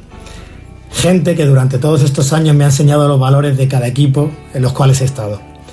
Digo míos porque estos son amigos, en muchos casos hasta confidentes. Y también hay que ser sincero porque con ello me habré tomado muchas más cervezas que incluso mucho más de mis propios compañeros. Seguramente no son los mejores remunerados del club, pero lo que sí son una figura importantísima dentro de la estructura de cada equipo.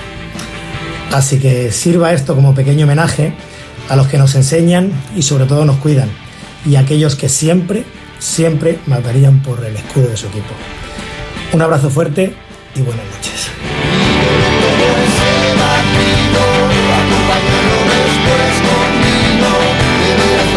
¿Qué necesaria toda esta gente en el mundo del fútbol? Claro que sí, para que todo salga adelante estos que están alejados de los grandes focos, pero que trabajan como los que más y muchas veces cobran como los que menos.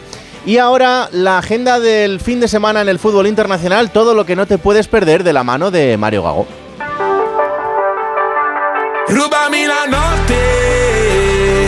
Voglio stare fuori come alberga, nel fuoco non si dorme, Hola Raúl, inicia diciembre con una gran final y cuatro partidos con mucha calidad por Europa. 1. Manchester City, Tottenham. Y el Ange Ball de los Spurs se ha desinflado. Tres derrotas seguidas les han hecho caer hasta la quinta plaza. Aún así, por su juego, pueden poner en problemas a un City que ha perdido el liderato en detrimento del Arsenal. Y es que han empatado los últimos dos partidos contra el Chelsea y el Liverpool. ¿Sumarán los de Guardiola su tercer encuentro sin ganar? Lo veremos en el Etihad Stadium el domingo a las 5 y media. 2. Napoli Inter. El nuevo equipo de Mazzarri ya muestra otra imagen diferente tras el cambio de entrenador. Eso sí, pensar que pueden reengancharse a la lucha por el Scudetto parece complicado. La opción pasa por vencer a la capolista, que viene de empatar en casa de la Juve la semana pasada y no da señales de debilidad. El Cuaraskelia Osimen contra Lautaro Turam el domingo a las 20:45 en el Maradona. 3. Bayer Leverkusen, Borussia Dortmund. Xavi Alonso sigue sumando victorias, ya lleva 14 y un total de 18 de 19 en esta temporada. Esta semana le toca defender el liderato contra un Dortmund exultante tras ganar al Milan en San Siro. Se disputa el domingo a las 5 y media en el Valle Arena. 4. Le Havre, Paris Saint-Germain. Todas las miradas puestas en los de Luis Enrique tras empatar y de milagro contra el Newcastle en Champions. Antes de jugársela la última jornada europea, toca defender el liderato ante un rival que los últimos años se les ha dado bien. Se juega el domingo a la una de la tarde, a las 21 horas de Seúl, con los parisinos con el nombre en coreano en las camisetas. 5. Final del Mundial Sub-17. Alemania, Francia. Los germanos son ligeramente favoritos con Noah Darvic, su capitán de la cantera del Barça, como futbolista a seguir. En Surakarta, Indonesia, el sábado a la una de la tarde, horario de España peninsular.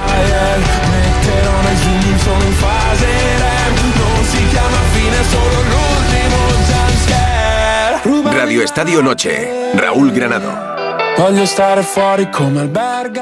¿Te preocupa el trabajo? Tranquilo, toma Ansiomet. Ansiomet con triptófano y asuaganda te ayuda en periodos de tensión en el trabajo. Venga, que tú puedes. Ansiomet de Pharma OTC.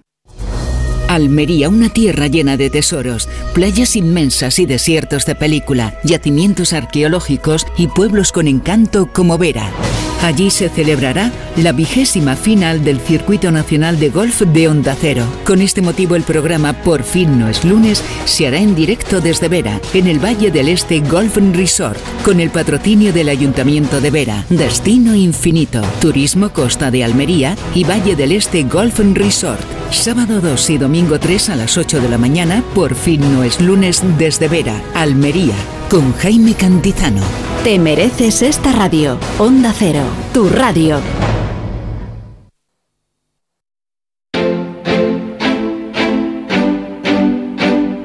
Radio Estadio Noche. Raúl Granado.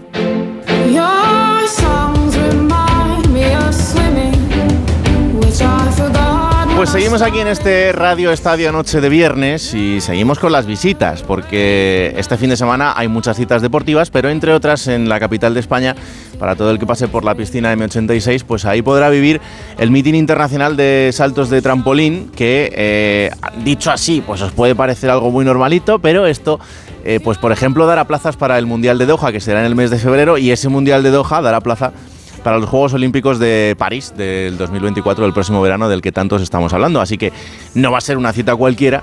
Y por eso hoy, en este estudio de Onda Cero, recibimos a dos de nuestros máximos representantes, eh, no solo en ese meeting, sino también, esperemos que en París este verano. Alberto Arevalo y Rocío Velázquez, ¿qué tal? Buenas noches a los dos. Hola, buenas, noches. Nada, quedan unas horitas para que arranque este meeting. ¿Qué tal estáis? Bueno, bien, la verdad es que esta semana muy concentrados, Mm. eh, estamos trabajando bien, estamos tranquilos y mentalizados con el trabajo que, que estamos realizando y, y con muchas ganas. Alberto, cuando llega una prueba que, que además es en casa, eh, ¿los días previos son como de más nervios o no tanto? Yo creo que no, al revés, porque al final ya contamos un poco también con la parte de conocer la piscina, conocer Claro. el ambiente, ya conocemos un poco la, la grada, la gente que cabe, es un poco, nos hacemos más a la idea, a la situación, ¿no? Esa, ese trabajo a lo mejor psicológico de visualización Mm. lo tenemos más hecho ya de habitualmente poder entrenar ahí. Eh, en vuestro caso, eh, en la piscina, eh, en este salto de- desde la plataforma de, de 3 metros, eh, la parte psicológica en vuestro deporte, ¿cuánto pesa dentro de la preparación en general? Uf, yo creo que casi podría ser un 80, Hmm. 85%, porque hay muchas veces que aunque físicamente te sientas cansado y que notas que no puedes, si la cabeza, por así decir, tiene los saltos claros y, y se ve capacitada para hacerlo, o sea, te va a salir. Pero es verdad que cuando más eh, mentalmente estás peor, al final y a lo mejor el cuerpo precisamente está en la mejor forma, es cuanto más cuesta. Una mala decisión em, en un momento previo a la competición, por ejemplo, eh, que tenga que ver con lo mental, ¿te puede arruinar el, salto? Yo pienso que sí. Yo pienso que sí, porque al final eh, tienes que tener todo muy mecanizado, no puede haber fallos fuera un poco de, rutina, de lo que sueles hacer y precisamente como ha dicho Alberto, que es tan mental, eh, eso es prioridad absoluta, o sea, no, no puedes salirte de, ahí. Hmm. Os pregunto esto porque al final, dependiendo del escenario, ¿no? pues también puede influir en, eh, en vuestro deporte, para lo bueno y para lo malo. Sí. Porque cuando te ves en esta situación, eh, no de presión, pero sí de, acompañamiento, lo que debería ser bueno igual se convierte en, en, todo lo contrario, ¿no, Rocío? Sí, sí, eso, bueno, siempre puede jugar una mala pasada. En este caso yo creo que nosotros estando en casa nos sentimos más cómodos, más mm. arropados y eso siempre es, positivo y es una ventaja para nosotros. Bueno, vuestro año ha sido fantástico, eh, estos Juegos de, Cracovia en los que conseguisteis el bronce, em, ser sextos a nivel mundial ahora mismo todo indica que, se están dando los pasos adecuados como para poder estar en París, pero queda un margen todavía de tiempo por delante como para que el sueño esté cerca, pero todavía haya que trabajarlo un poco, ¿no, Alberto? Sí, la verdad es que, o sea, el equipo ha crecido mucho, se ha cambiado mucha estructura a nivel de técnicos, eh, directores, técnicos y todo. Hmm. Y se ha notado ese cambio, ese proceso, ese trabajo al final más diariamente mucho más duro, exigente, mucho más como profesional en el sentido de más implicación y también crecer, por así decir, desde los pequeños, porque al final muchas veces a las competiciones antes íbamos tres personas claro. a nivel internacional y eh, ya Cracovia y Fukuoka el año pasado eh, fuimos ocho o nueve, ¿sabes?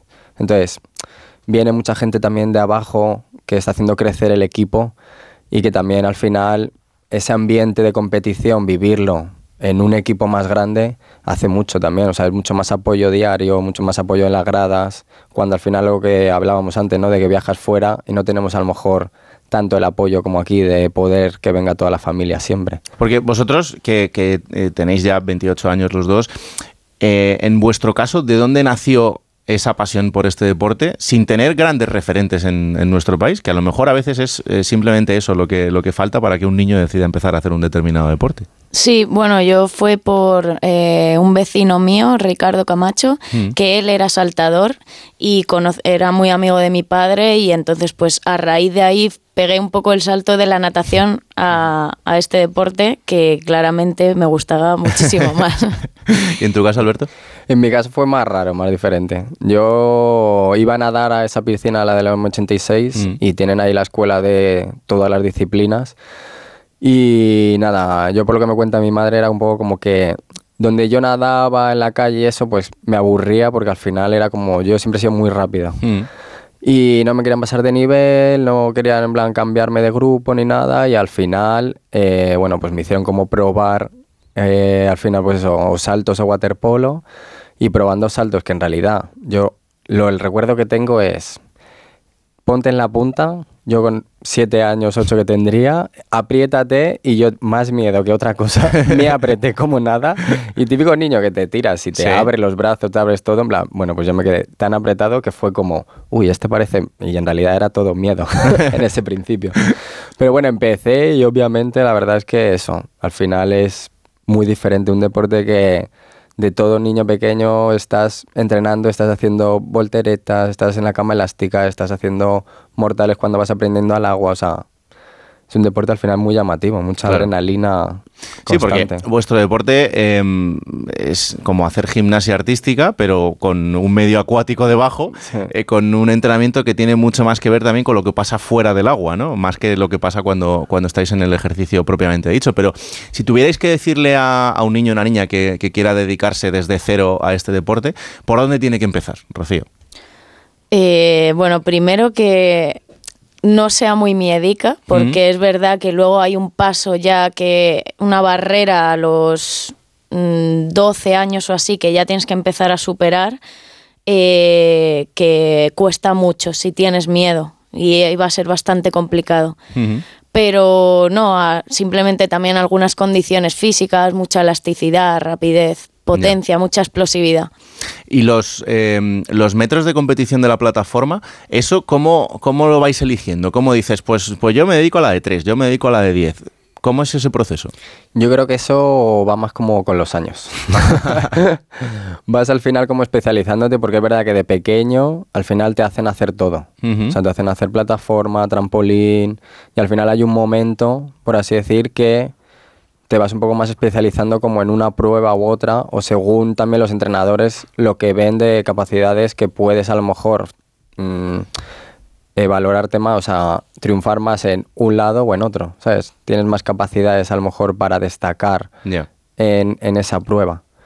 Y al final yo creo que va un poco así. Y también a lo mejor hay una edad que dices, mira, yo prefiero quedarme en la plataforma, no me gusta el trampolín, o... Porque es muy diferente a nivel de... Parece que no, pero es diferente la técnica y todo. Es que parece que no, pero cualquier persona que vaya a una piscina y vea, a lo mejor no hay muchas en la que haya trampolines, pero cuando vas al típico parque acuático y de repente te ves a una distancia que desde abajo tú dices, ah, pues tampoco es tan grande, luego te tienes que poner ahí y mirar para abajo, cuidado, ¿eh? que, que es que no, no, no nos hacemos un poco a la idea.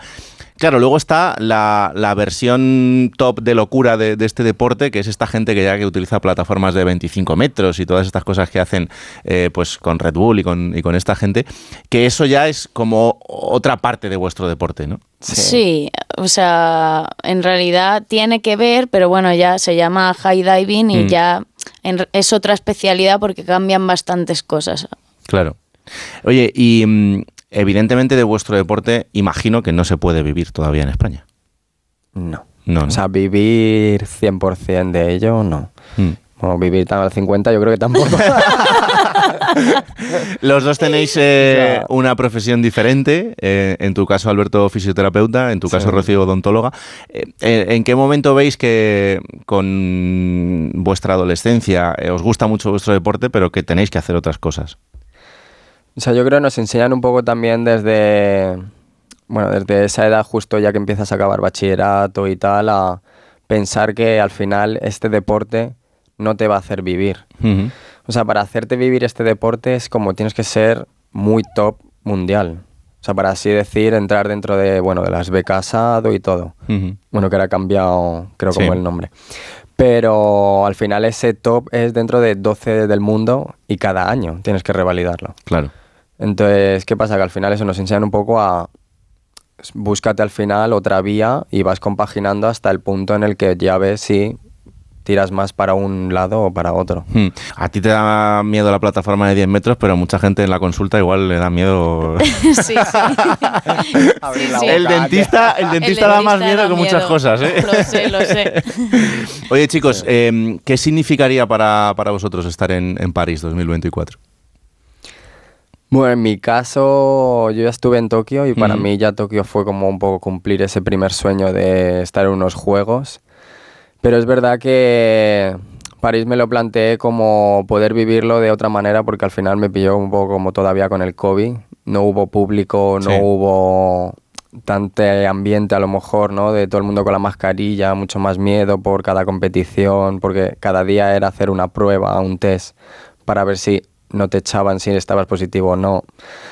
Entonces era un poco como también esa parte de poder volver, ¿no? Mantener esos tres años otra vez como el nivel, poder conseguirlo de nuevo y poder vivir también como todo al final, esa experiencia un poco más llena, ¿no? Del ambiente, en plan, tu familia que pueda a lo mejor ir a verte, Claro.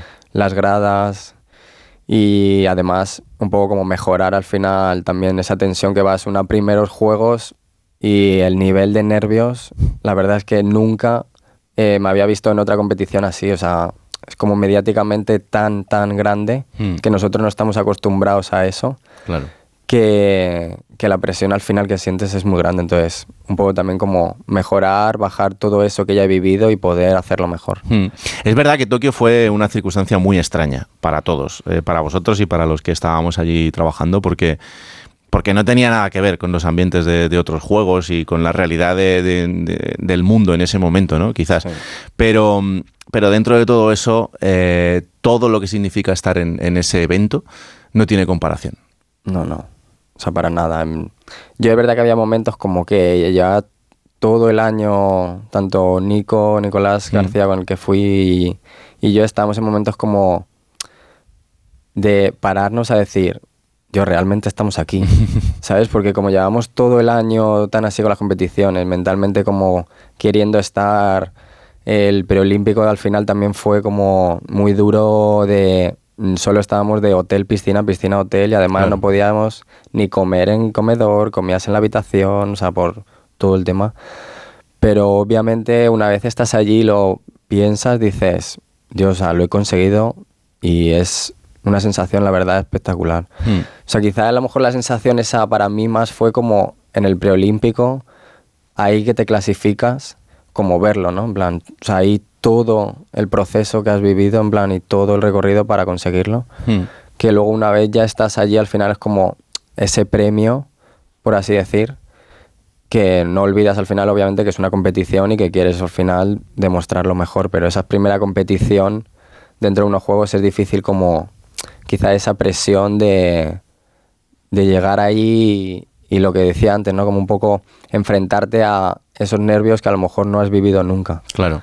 Eh, todo lo que te pasa en, en tu vida deportiva, tanto bueno como malo, ¿merece la pena por estar en ese, en ese momento?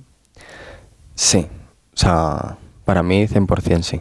O sea, todo lo que me ha enseñado el deporte, todo lo que he aprendido dentro, los amigos y la gente que me llevo y, y todo, por así decirlo, vivido, es creo que de las mejores cosas. Hmm. Pues Rocío, nos falta que estés tú este año acompañando a Alberto y, Ojalá, y lo ojalá, puedas ojalá. vivir todo Esperemos eso. que sí. claro que sí. Pues un placer enorme eh, haberos tenido por aquí, que vamos a estar muy pendientes de lo que pase todo el fin de semana, también de ese Mundial de, de Doha, en el que esperemos que, que podáis estar los dos y, y el resto de la delegación española para sacar las máximas plazas posibles en, en París. Y que vaya muy bien, que, que muchas gracias por haber venido hasta aquí. Gracias, a vosotros. Un abrazo. Un abrazo. Un perreo A ver, Paco, una cotización del fútbol internacional. Nos vamos hasta Inglaterra. Nos hemos fijado en el Newcastle Manchester United. Dos equipos de la Liga de Campeones llegan después de una mala jornada de Champions, aunque la derrota de el Newcastle ya sabemos cómo fue. Onana está más cuestionado que nunca. St. James Park es un campo que se le suele dar bien al United, donde ha ganado 14 veces, ha empatado 7 y solamente ha perdido 7. La temporada pasada es verdad que ganó el Newcastle.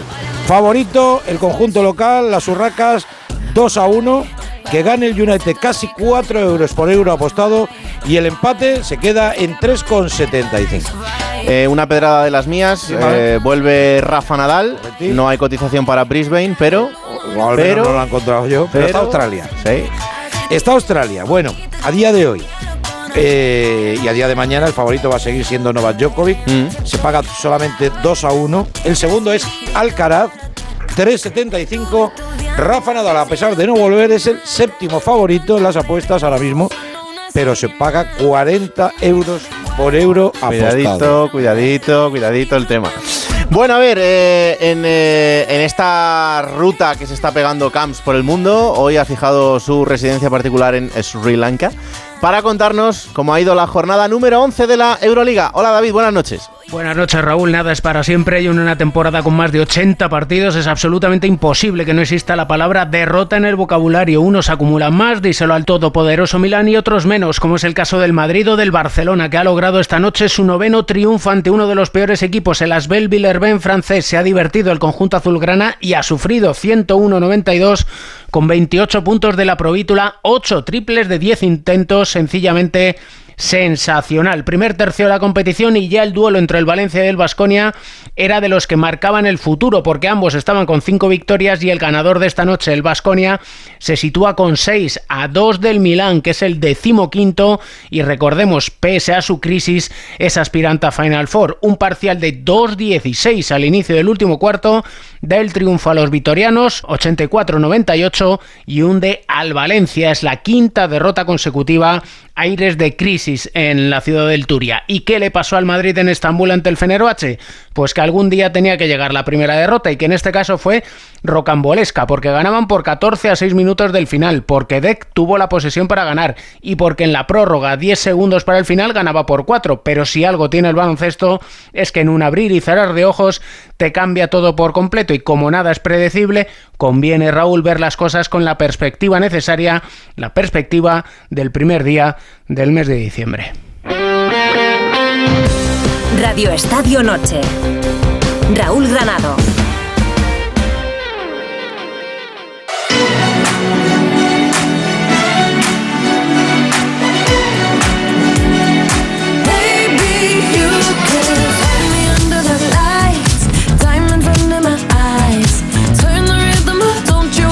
Suena Dua Lipa a esta hora de la noche en Radio Estadio de Noche, en esta banda sonora de Barbie, una de las pelis que ha marcado un poco los últimos meses del panorama cinematográfico, eh, no solo para los amantes del cine, sino también en general. Y esta banda sonora no está elegida por casualidad, porque tenemos otra visita más en este estudio en esta noche de viernes, en este caso para un exfutbolista que durante su carrera, pues como todos, eh, soñaba con vivir del mundo del fútbol, eh, con los grandes estadios, con los grandes focos. Y por el camino eh, se fue labrando una carrera que al final eh, terminó como la de muchos compañeros suyos, terminando después de una lesión. Y ahí se acabó la vida como futbolista. Pero ahora ha iniciado otra que poco tiene que ver, al menos en parte, con el fútbol profesional, pero sí con algo que está muy ligado al mundo del deporte, que es la moda. Nos acompaña aquí Tote Fernández. Hola Tote, ¿qué tal? Buenas noches. Hola, buenas noches. Encantado y me ha encantado la canción. Yo sabía que te iba a gustar. Sí, sí, Vamos a ir por ahí. ¿Qué tal? ¿Cómo estás? Pues bien, eh, la verdad que estos días están siendo bastante buenos. He tenido una entrevista que ha sido bastante viral y me ha conocido más gente. He llegado a más de 100.000 seguidores en Instagram, que era Sí. un punto que yo tenía este año que quería conseguir. Y la verdad que bastante contento. Si a ti te dicen eh, cuando eras futbolista que, que ibas a ser el Tote actual, eh, ¿qué, qué habrías dicho? Eh, que estás loco y, y es normal, al final es lo que lo que pasa en este en estos tiempos que romper estereotipos está complicado, esa masculinidad frágil que existe dentro del fútbol, que cómo nos han educado dentro de, de ese mundo de que hay que ser súper rudo, súper machote y de repente verme con las uñas pintadas de rosa, con falda y ese tipo de cosas, jamás lo hubiese imaginado. Eh, tú empezaste en el fútbol como millones de niños, 11 años en el Real Murcia haciendo carrera, llegando a jugar la Copa del Rey contra, contra el Sevilla, eh, y te vas a Islandia, ¿no? ¿Cómo es este camino que, que también han tomado otros compañeros españoles? Aquí hemos hablado mil veces, por ejemplo, con Álvaro Montejo y, y con la carrera que él ha hecho eh, en Islandia, pero en tu caso, ¿cómo fue? Nada, fue que estábamos en cuarentena con lo del COVID y surgió la oportunidad. Estaba viendo Vikingo en, en la cuarentena y mm, no sé, me, me acordé de que hace tres años anteriores al COVID hubo una persona que me quiso llevar allí, pero como estaba jugando playoff de ascenso con el Mar Menor a segunda vez, pues decidí no irme. Tenía 18 años y que pensaba que tenía todavía más carrera que, que- que eso. Y me surgió la oportunidad y dije, pues vamos por adelante. Y la verdad que fue un año bastante bonito, que conocí el fútbol de, de otra manera, que se vive como era en un pueblo de 500 habitantes en segunda división de ahí de Islandia. La verdad que, que fue emocionante. Todo el mundo, tú ibas por la calle, todo el mundo te quería, todo el mundo en el supermercado te, te decía que buen partido. O sea, que la verdad que eh, se vivió, viví como el fútbol de callejero, el fútbol antiguo que, que parece que en España se ha perdido un poco y la verdad que bastante guay. Eh, para ti en ese momento el, el fútbol era tu vida. Sí, o sea, es lo que tú habías dicho anteriormente. Yo he jugado 11 años en el Real Murcia, he jugado cuatro campeonatos de España con la selección murciana. Eh, si hay una persona de las que tienes que acordarte cuando hablas de jugadores de Murcia de años atrás, pues eh, soy yo, soy Miguel Guirao, es mucha gente que, que la cantera del Murcia ha tenido mucha proyección, que estamos hablando del Murcia, que es un equipo histórico, que hace unos años estaba en primera división, en 2008 yo jugué el torneo de Brunete, jugué con el combinado nacional, que Vicente Mm. Bosque fue el seleccionador y ahí delante de Canal Plus de 4 dijo, eh, ¿dónde está Tote? La verdad que uno de los que más futuro tiene es Tote. Y, y nada, yo haber vivido todo eso en el fútbol eh, y en una ciudad como Murcia, que se le gusta mucho el fútbol, que, que el Real Murcia es un equipo muy querido en la ciudad, pues ser como uno de los jugadores con mayor proyección, pues la verdad que luego tienes esas expectativas que cuando no se cumplen, pues sufre demasiado. Y a mí el haberme dejado el fútbol fue como una pequeña derrota que no quería asumir. Y al final, pues mira, hemos acabado en otro sitio diferente, pero, pero felices. ¿Cómo es el, el momento de la lesión? Pues yo me fui el segundo año a Islandia, después de que el primero pues fue bastante bien. Yo quería irme cerca de Reykjavik, me fui a un equipo de peor categoría, pero que me pagaba mejor, estaba cerca de, de uno de mis compañeros que también lo conoce Montejo, se llama Sí. Rubén, que, que estaba conmigo el primer año, entonces nos fuimos cerca, a ciudades cercanas.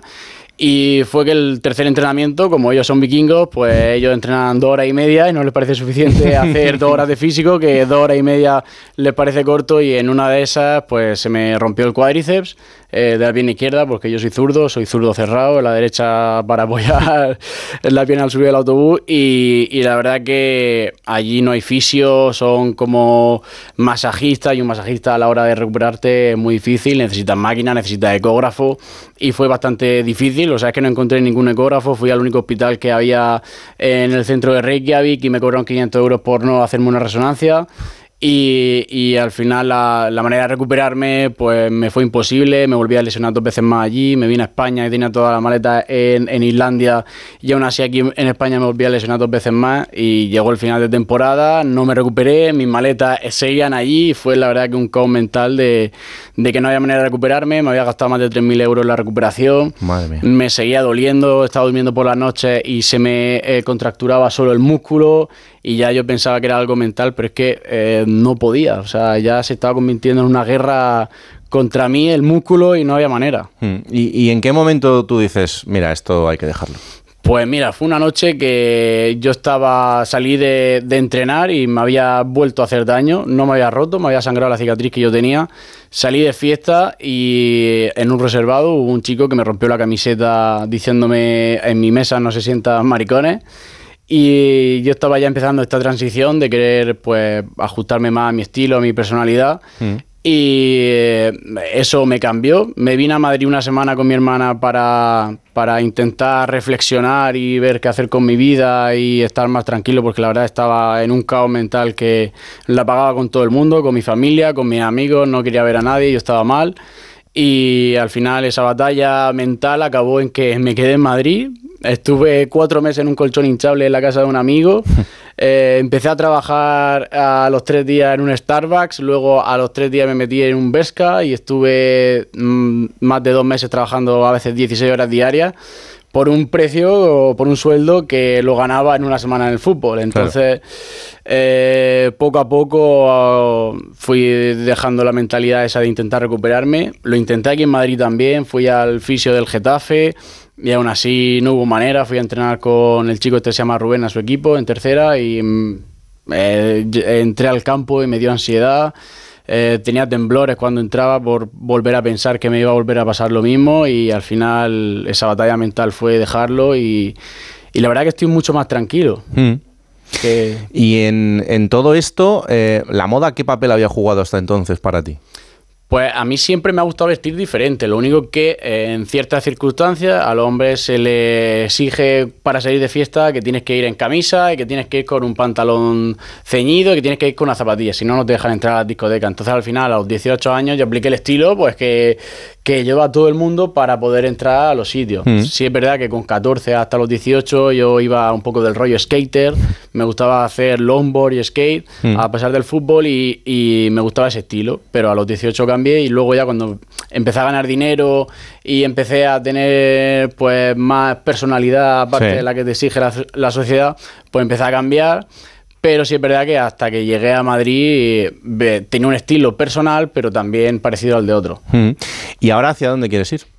Pues ahora no lo sé, la verdad. Yo vivo un poco el día a día. eh, con mi pareja tenemos proyectos de futuro, de sacar nuestra propia marca, de hacer nuestras propias cosas.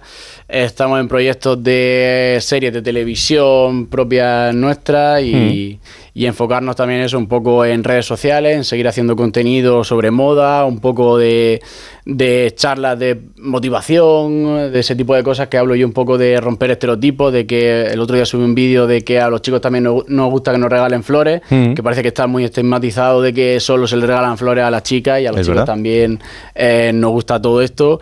Y no sé, la verdad que me gustaría pues seguir creciendo, ver lo que me espera en el futuro y, y ser yo mismo, que eso es lo más importante. Em, yo esta mañana eh, estaba dando una conferencia en, Bilbao, en San Mamés, sobre la homofobia en el fútbol. Y hablábamos un poco de- del camino que hay por delante, ¿no?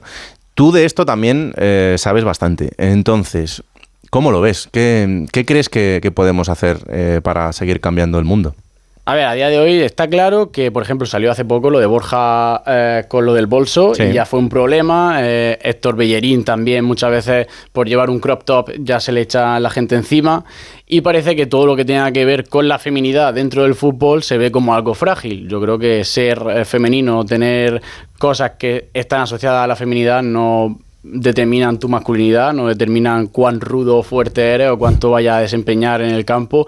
Pero lo que está claro es que creo que debería ser importante de que algún referente en el mundo del fútbol y que sea homosexual saliese a la luz y, y, y dentro de, o sea, salió hace poco unos chicos de tercera división, creo que habían Sí. ascendido, que se hicieron Sí, Marbella.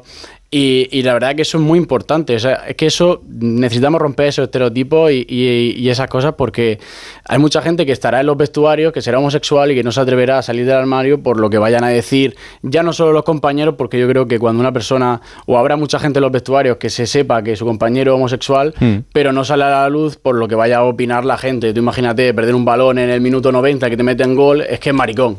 Y se va a salir todo el mundo con esos insultos. Hmm. Entonces yo creo que debería alguien salir. eh, está claro que esa persona va a ser la cabeza de turco y se va a llevar todas las críticas, pero creo que es importante de que alguien salga y que al final normalicemos que hay gente homosexual dentro del fútbol, igual que en los demás deportes, igual que en la vida. Es algo normal. Eh, eh, tú tienes pareja, pareja que es una chica. Ya voy a pasar por alto el tema de la bifobia y que la gente ni se plantee este tipo de situaciones. Pero eh, aunque tú tengas una pareja que es una chica, ¿cuántas veces te han dicho que eres homosexual? Es que es lo que digo, un- hubo un entrenador mío que me vio las fotos de Instagram y me llamó diciendo, pero ¿en qué momento ha pasado esto? ¿Tienes novio o por qué vistes así? O sea, al final nadie se plantea que cada uno es libre, que puede hacer lo que le dé la gana y que no determina tu orientación sexual el pintarte la uña ni vestirte de color rosa. Pero eh, sigue pasando a día de hoy y creo que hay gente que tiene que salir a hacer todo esto para que el resto de personas deje de pensar así.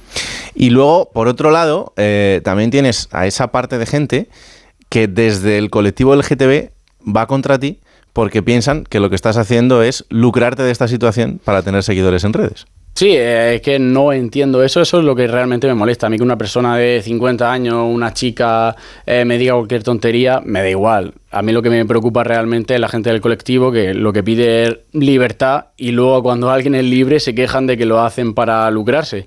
Yo lo hago porque me gusta, no lo hago por ganar seguidores ni nada y muchas veces, o sea, es que propia gente del colectivo que nos conoce, a mi novia y a mí nos dice, hacéis queerbaiting.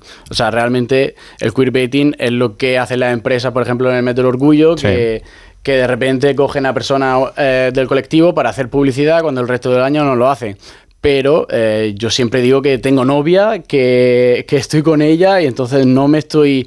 Es como eh, el queerbaiting es un poco como dejar entre, entre tal de que no soy homosexual, no soy bisexual, no soy Mm. heterosexual. Entonces es como apropiarte un poco de todo eso para ganar seguidores. Pero no, yo lo hago realmente porque me gusta, tengo mi pareja que me apoya y, y ya está. Sí, es algo, por ejemplo, que, que se le ha acusado pues, a Bunny o, a- o a otro tipo de, Sí, a artistas, que, o a Harry Styles, que lo han utilizado en algún momento. Eh, pero bueno, que, que en fin, que, creo que tampoco tiene mucho sentido. O sea, que hay veces que es muy evidente, muy claro, que no hace Sí. falta atacar a una persona que en su día a día se dedica a eso desde hace un montón de años y, que, y que su vida va un poco por ahí. Pero bueno, pues eh, ha sido un placer conocerte, Tote, Nada, la verdad. muchísimas gracias. Eh, el futuro, ¿tú cómo te ves? No lo sé, o sea, realmente siempre me gustaría estar eh, cerca del fútbol, ya que es algo que he vivido, que me ha amado toda la vida, que Mm. es algo que ha determinado mi personalidad, pero también en el mundo de la moda. eh, eh, seguir creciendo, intentar llegar al mayor público posible. Me gusta relacionarme en redes sociales con la gente, así que intentar seguir por ese punto y si no, pues yo tengo mi carrera de marketing y dirección comercial y si no, pues a trabajar de lo que he estudiado. Pues te seguiremos muy de cerca y estaré pendiente a tus looks. Igual alguno hasta te copio. ¿eh? Ojalá. Voy a estar ahí, voy a estar ahí. te, te miraré. Gracias por venir. Nada, muchas gracias. Venga, última pausa y acabamos este Radio Estadio Noche de Viernes.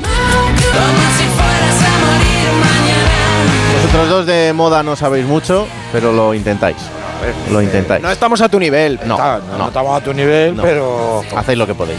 Pero efectivamente hacemos lo que podemos. David Camps, que también sabe mucho de moda. Cam sí. Sí, Cam sí. sí, sí, sí, Sí, sí, sí. Cam hombre. fue un día a la a Madrid Fashion Week.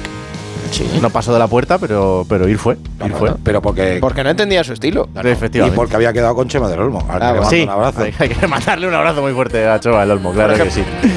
Bueno, hasta aquí este Radio Estadio Noche de Viernes. Ya sabéis que ahora os quedáis con la cultureta. Mañana Radio Estadio a partir de las 3 y media para contar todo lo que pase en este fin de semana de fútbol, de deporte y de vida que vamos a vivir aquí como siempre en Onda Cero. Ha sido un placer, que la radio os acompañe. Chao. Te aseguro que nos va a explotar. Radio Estadio.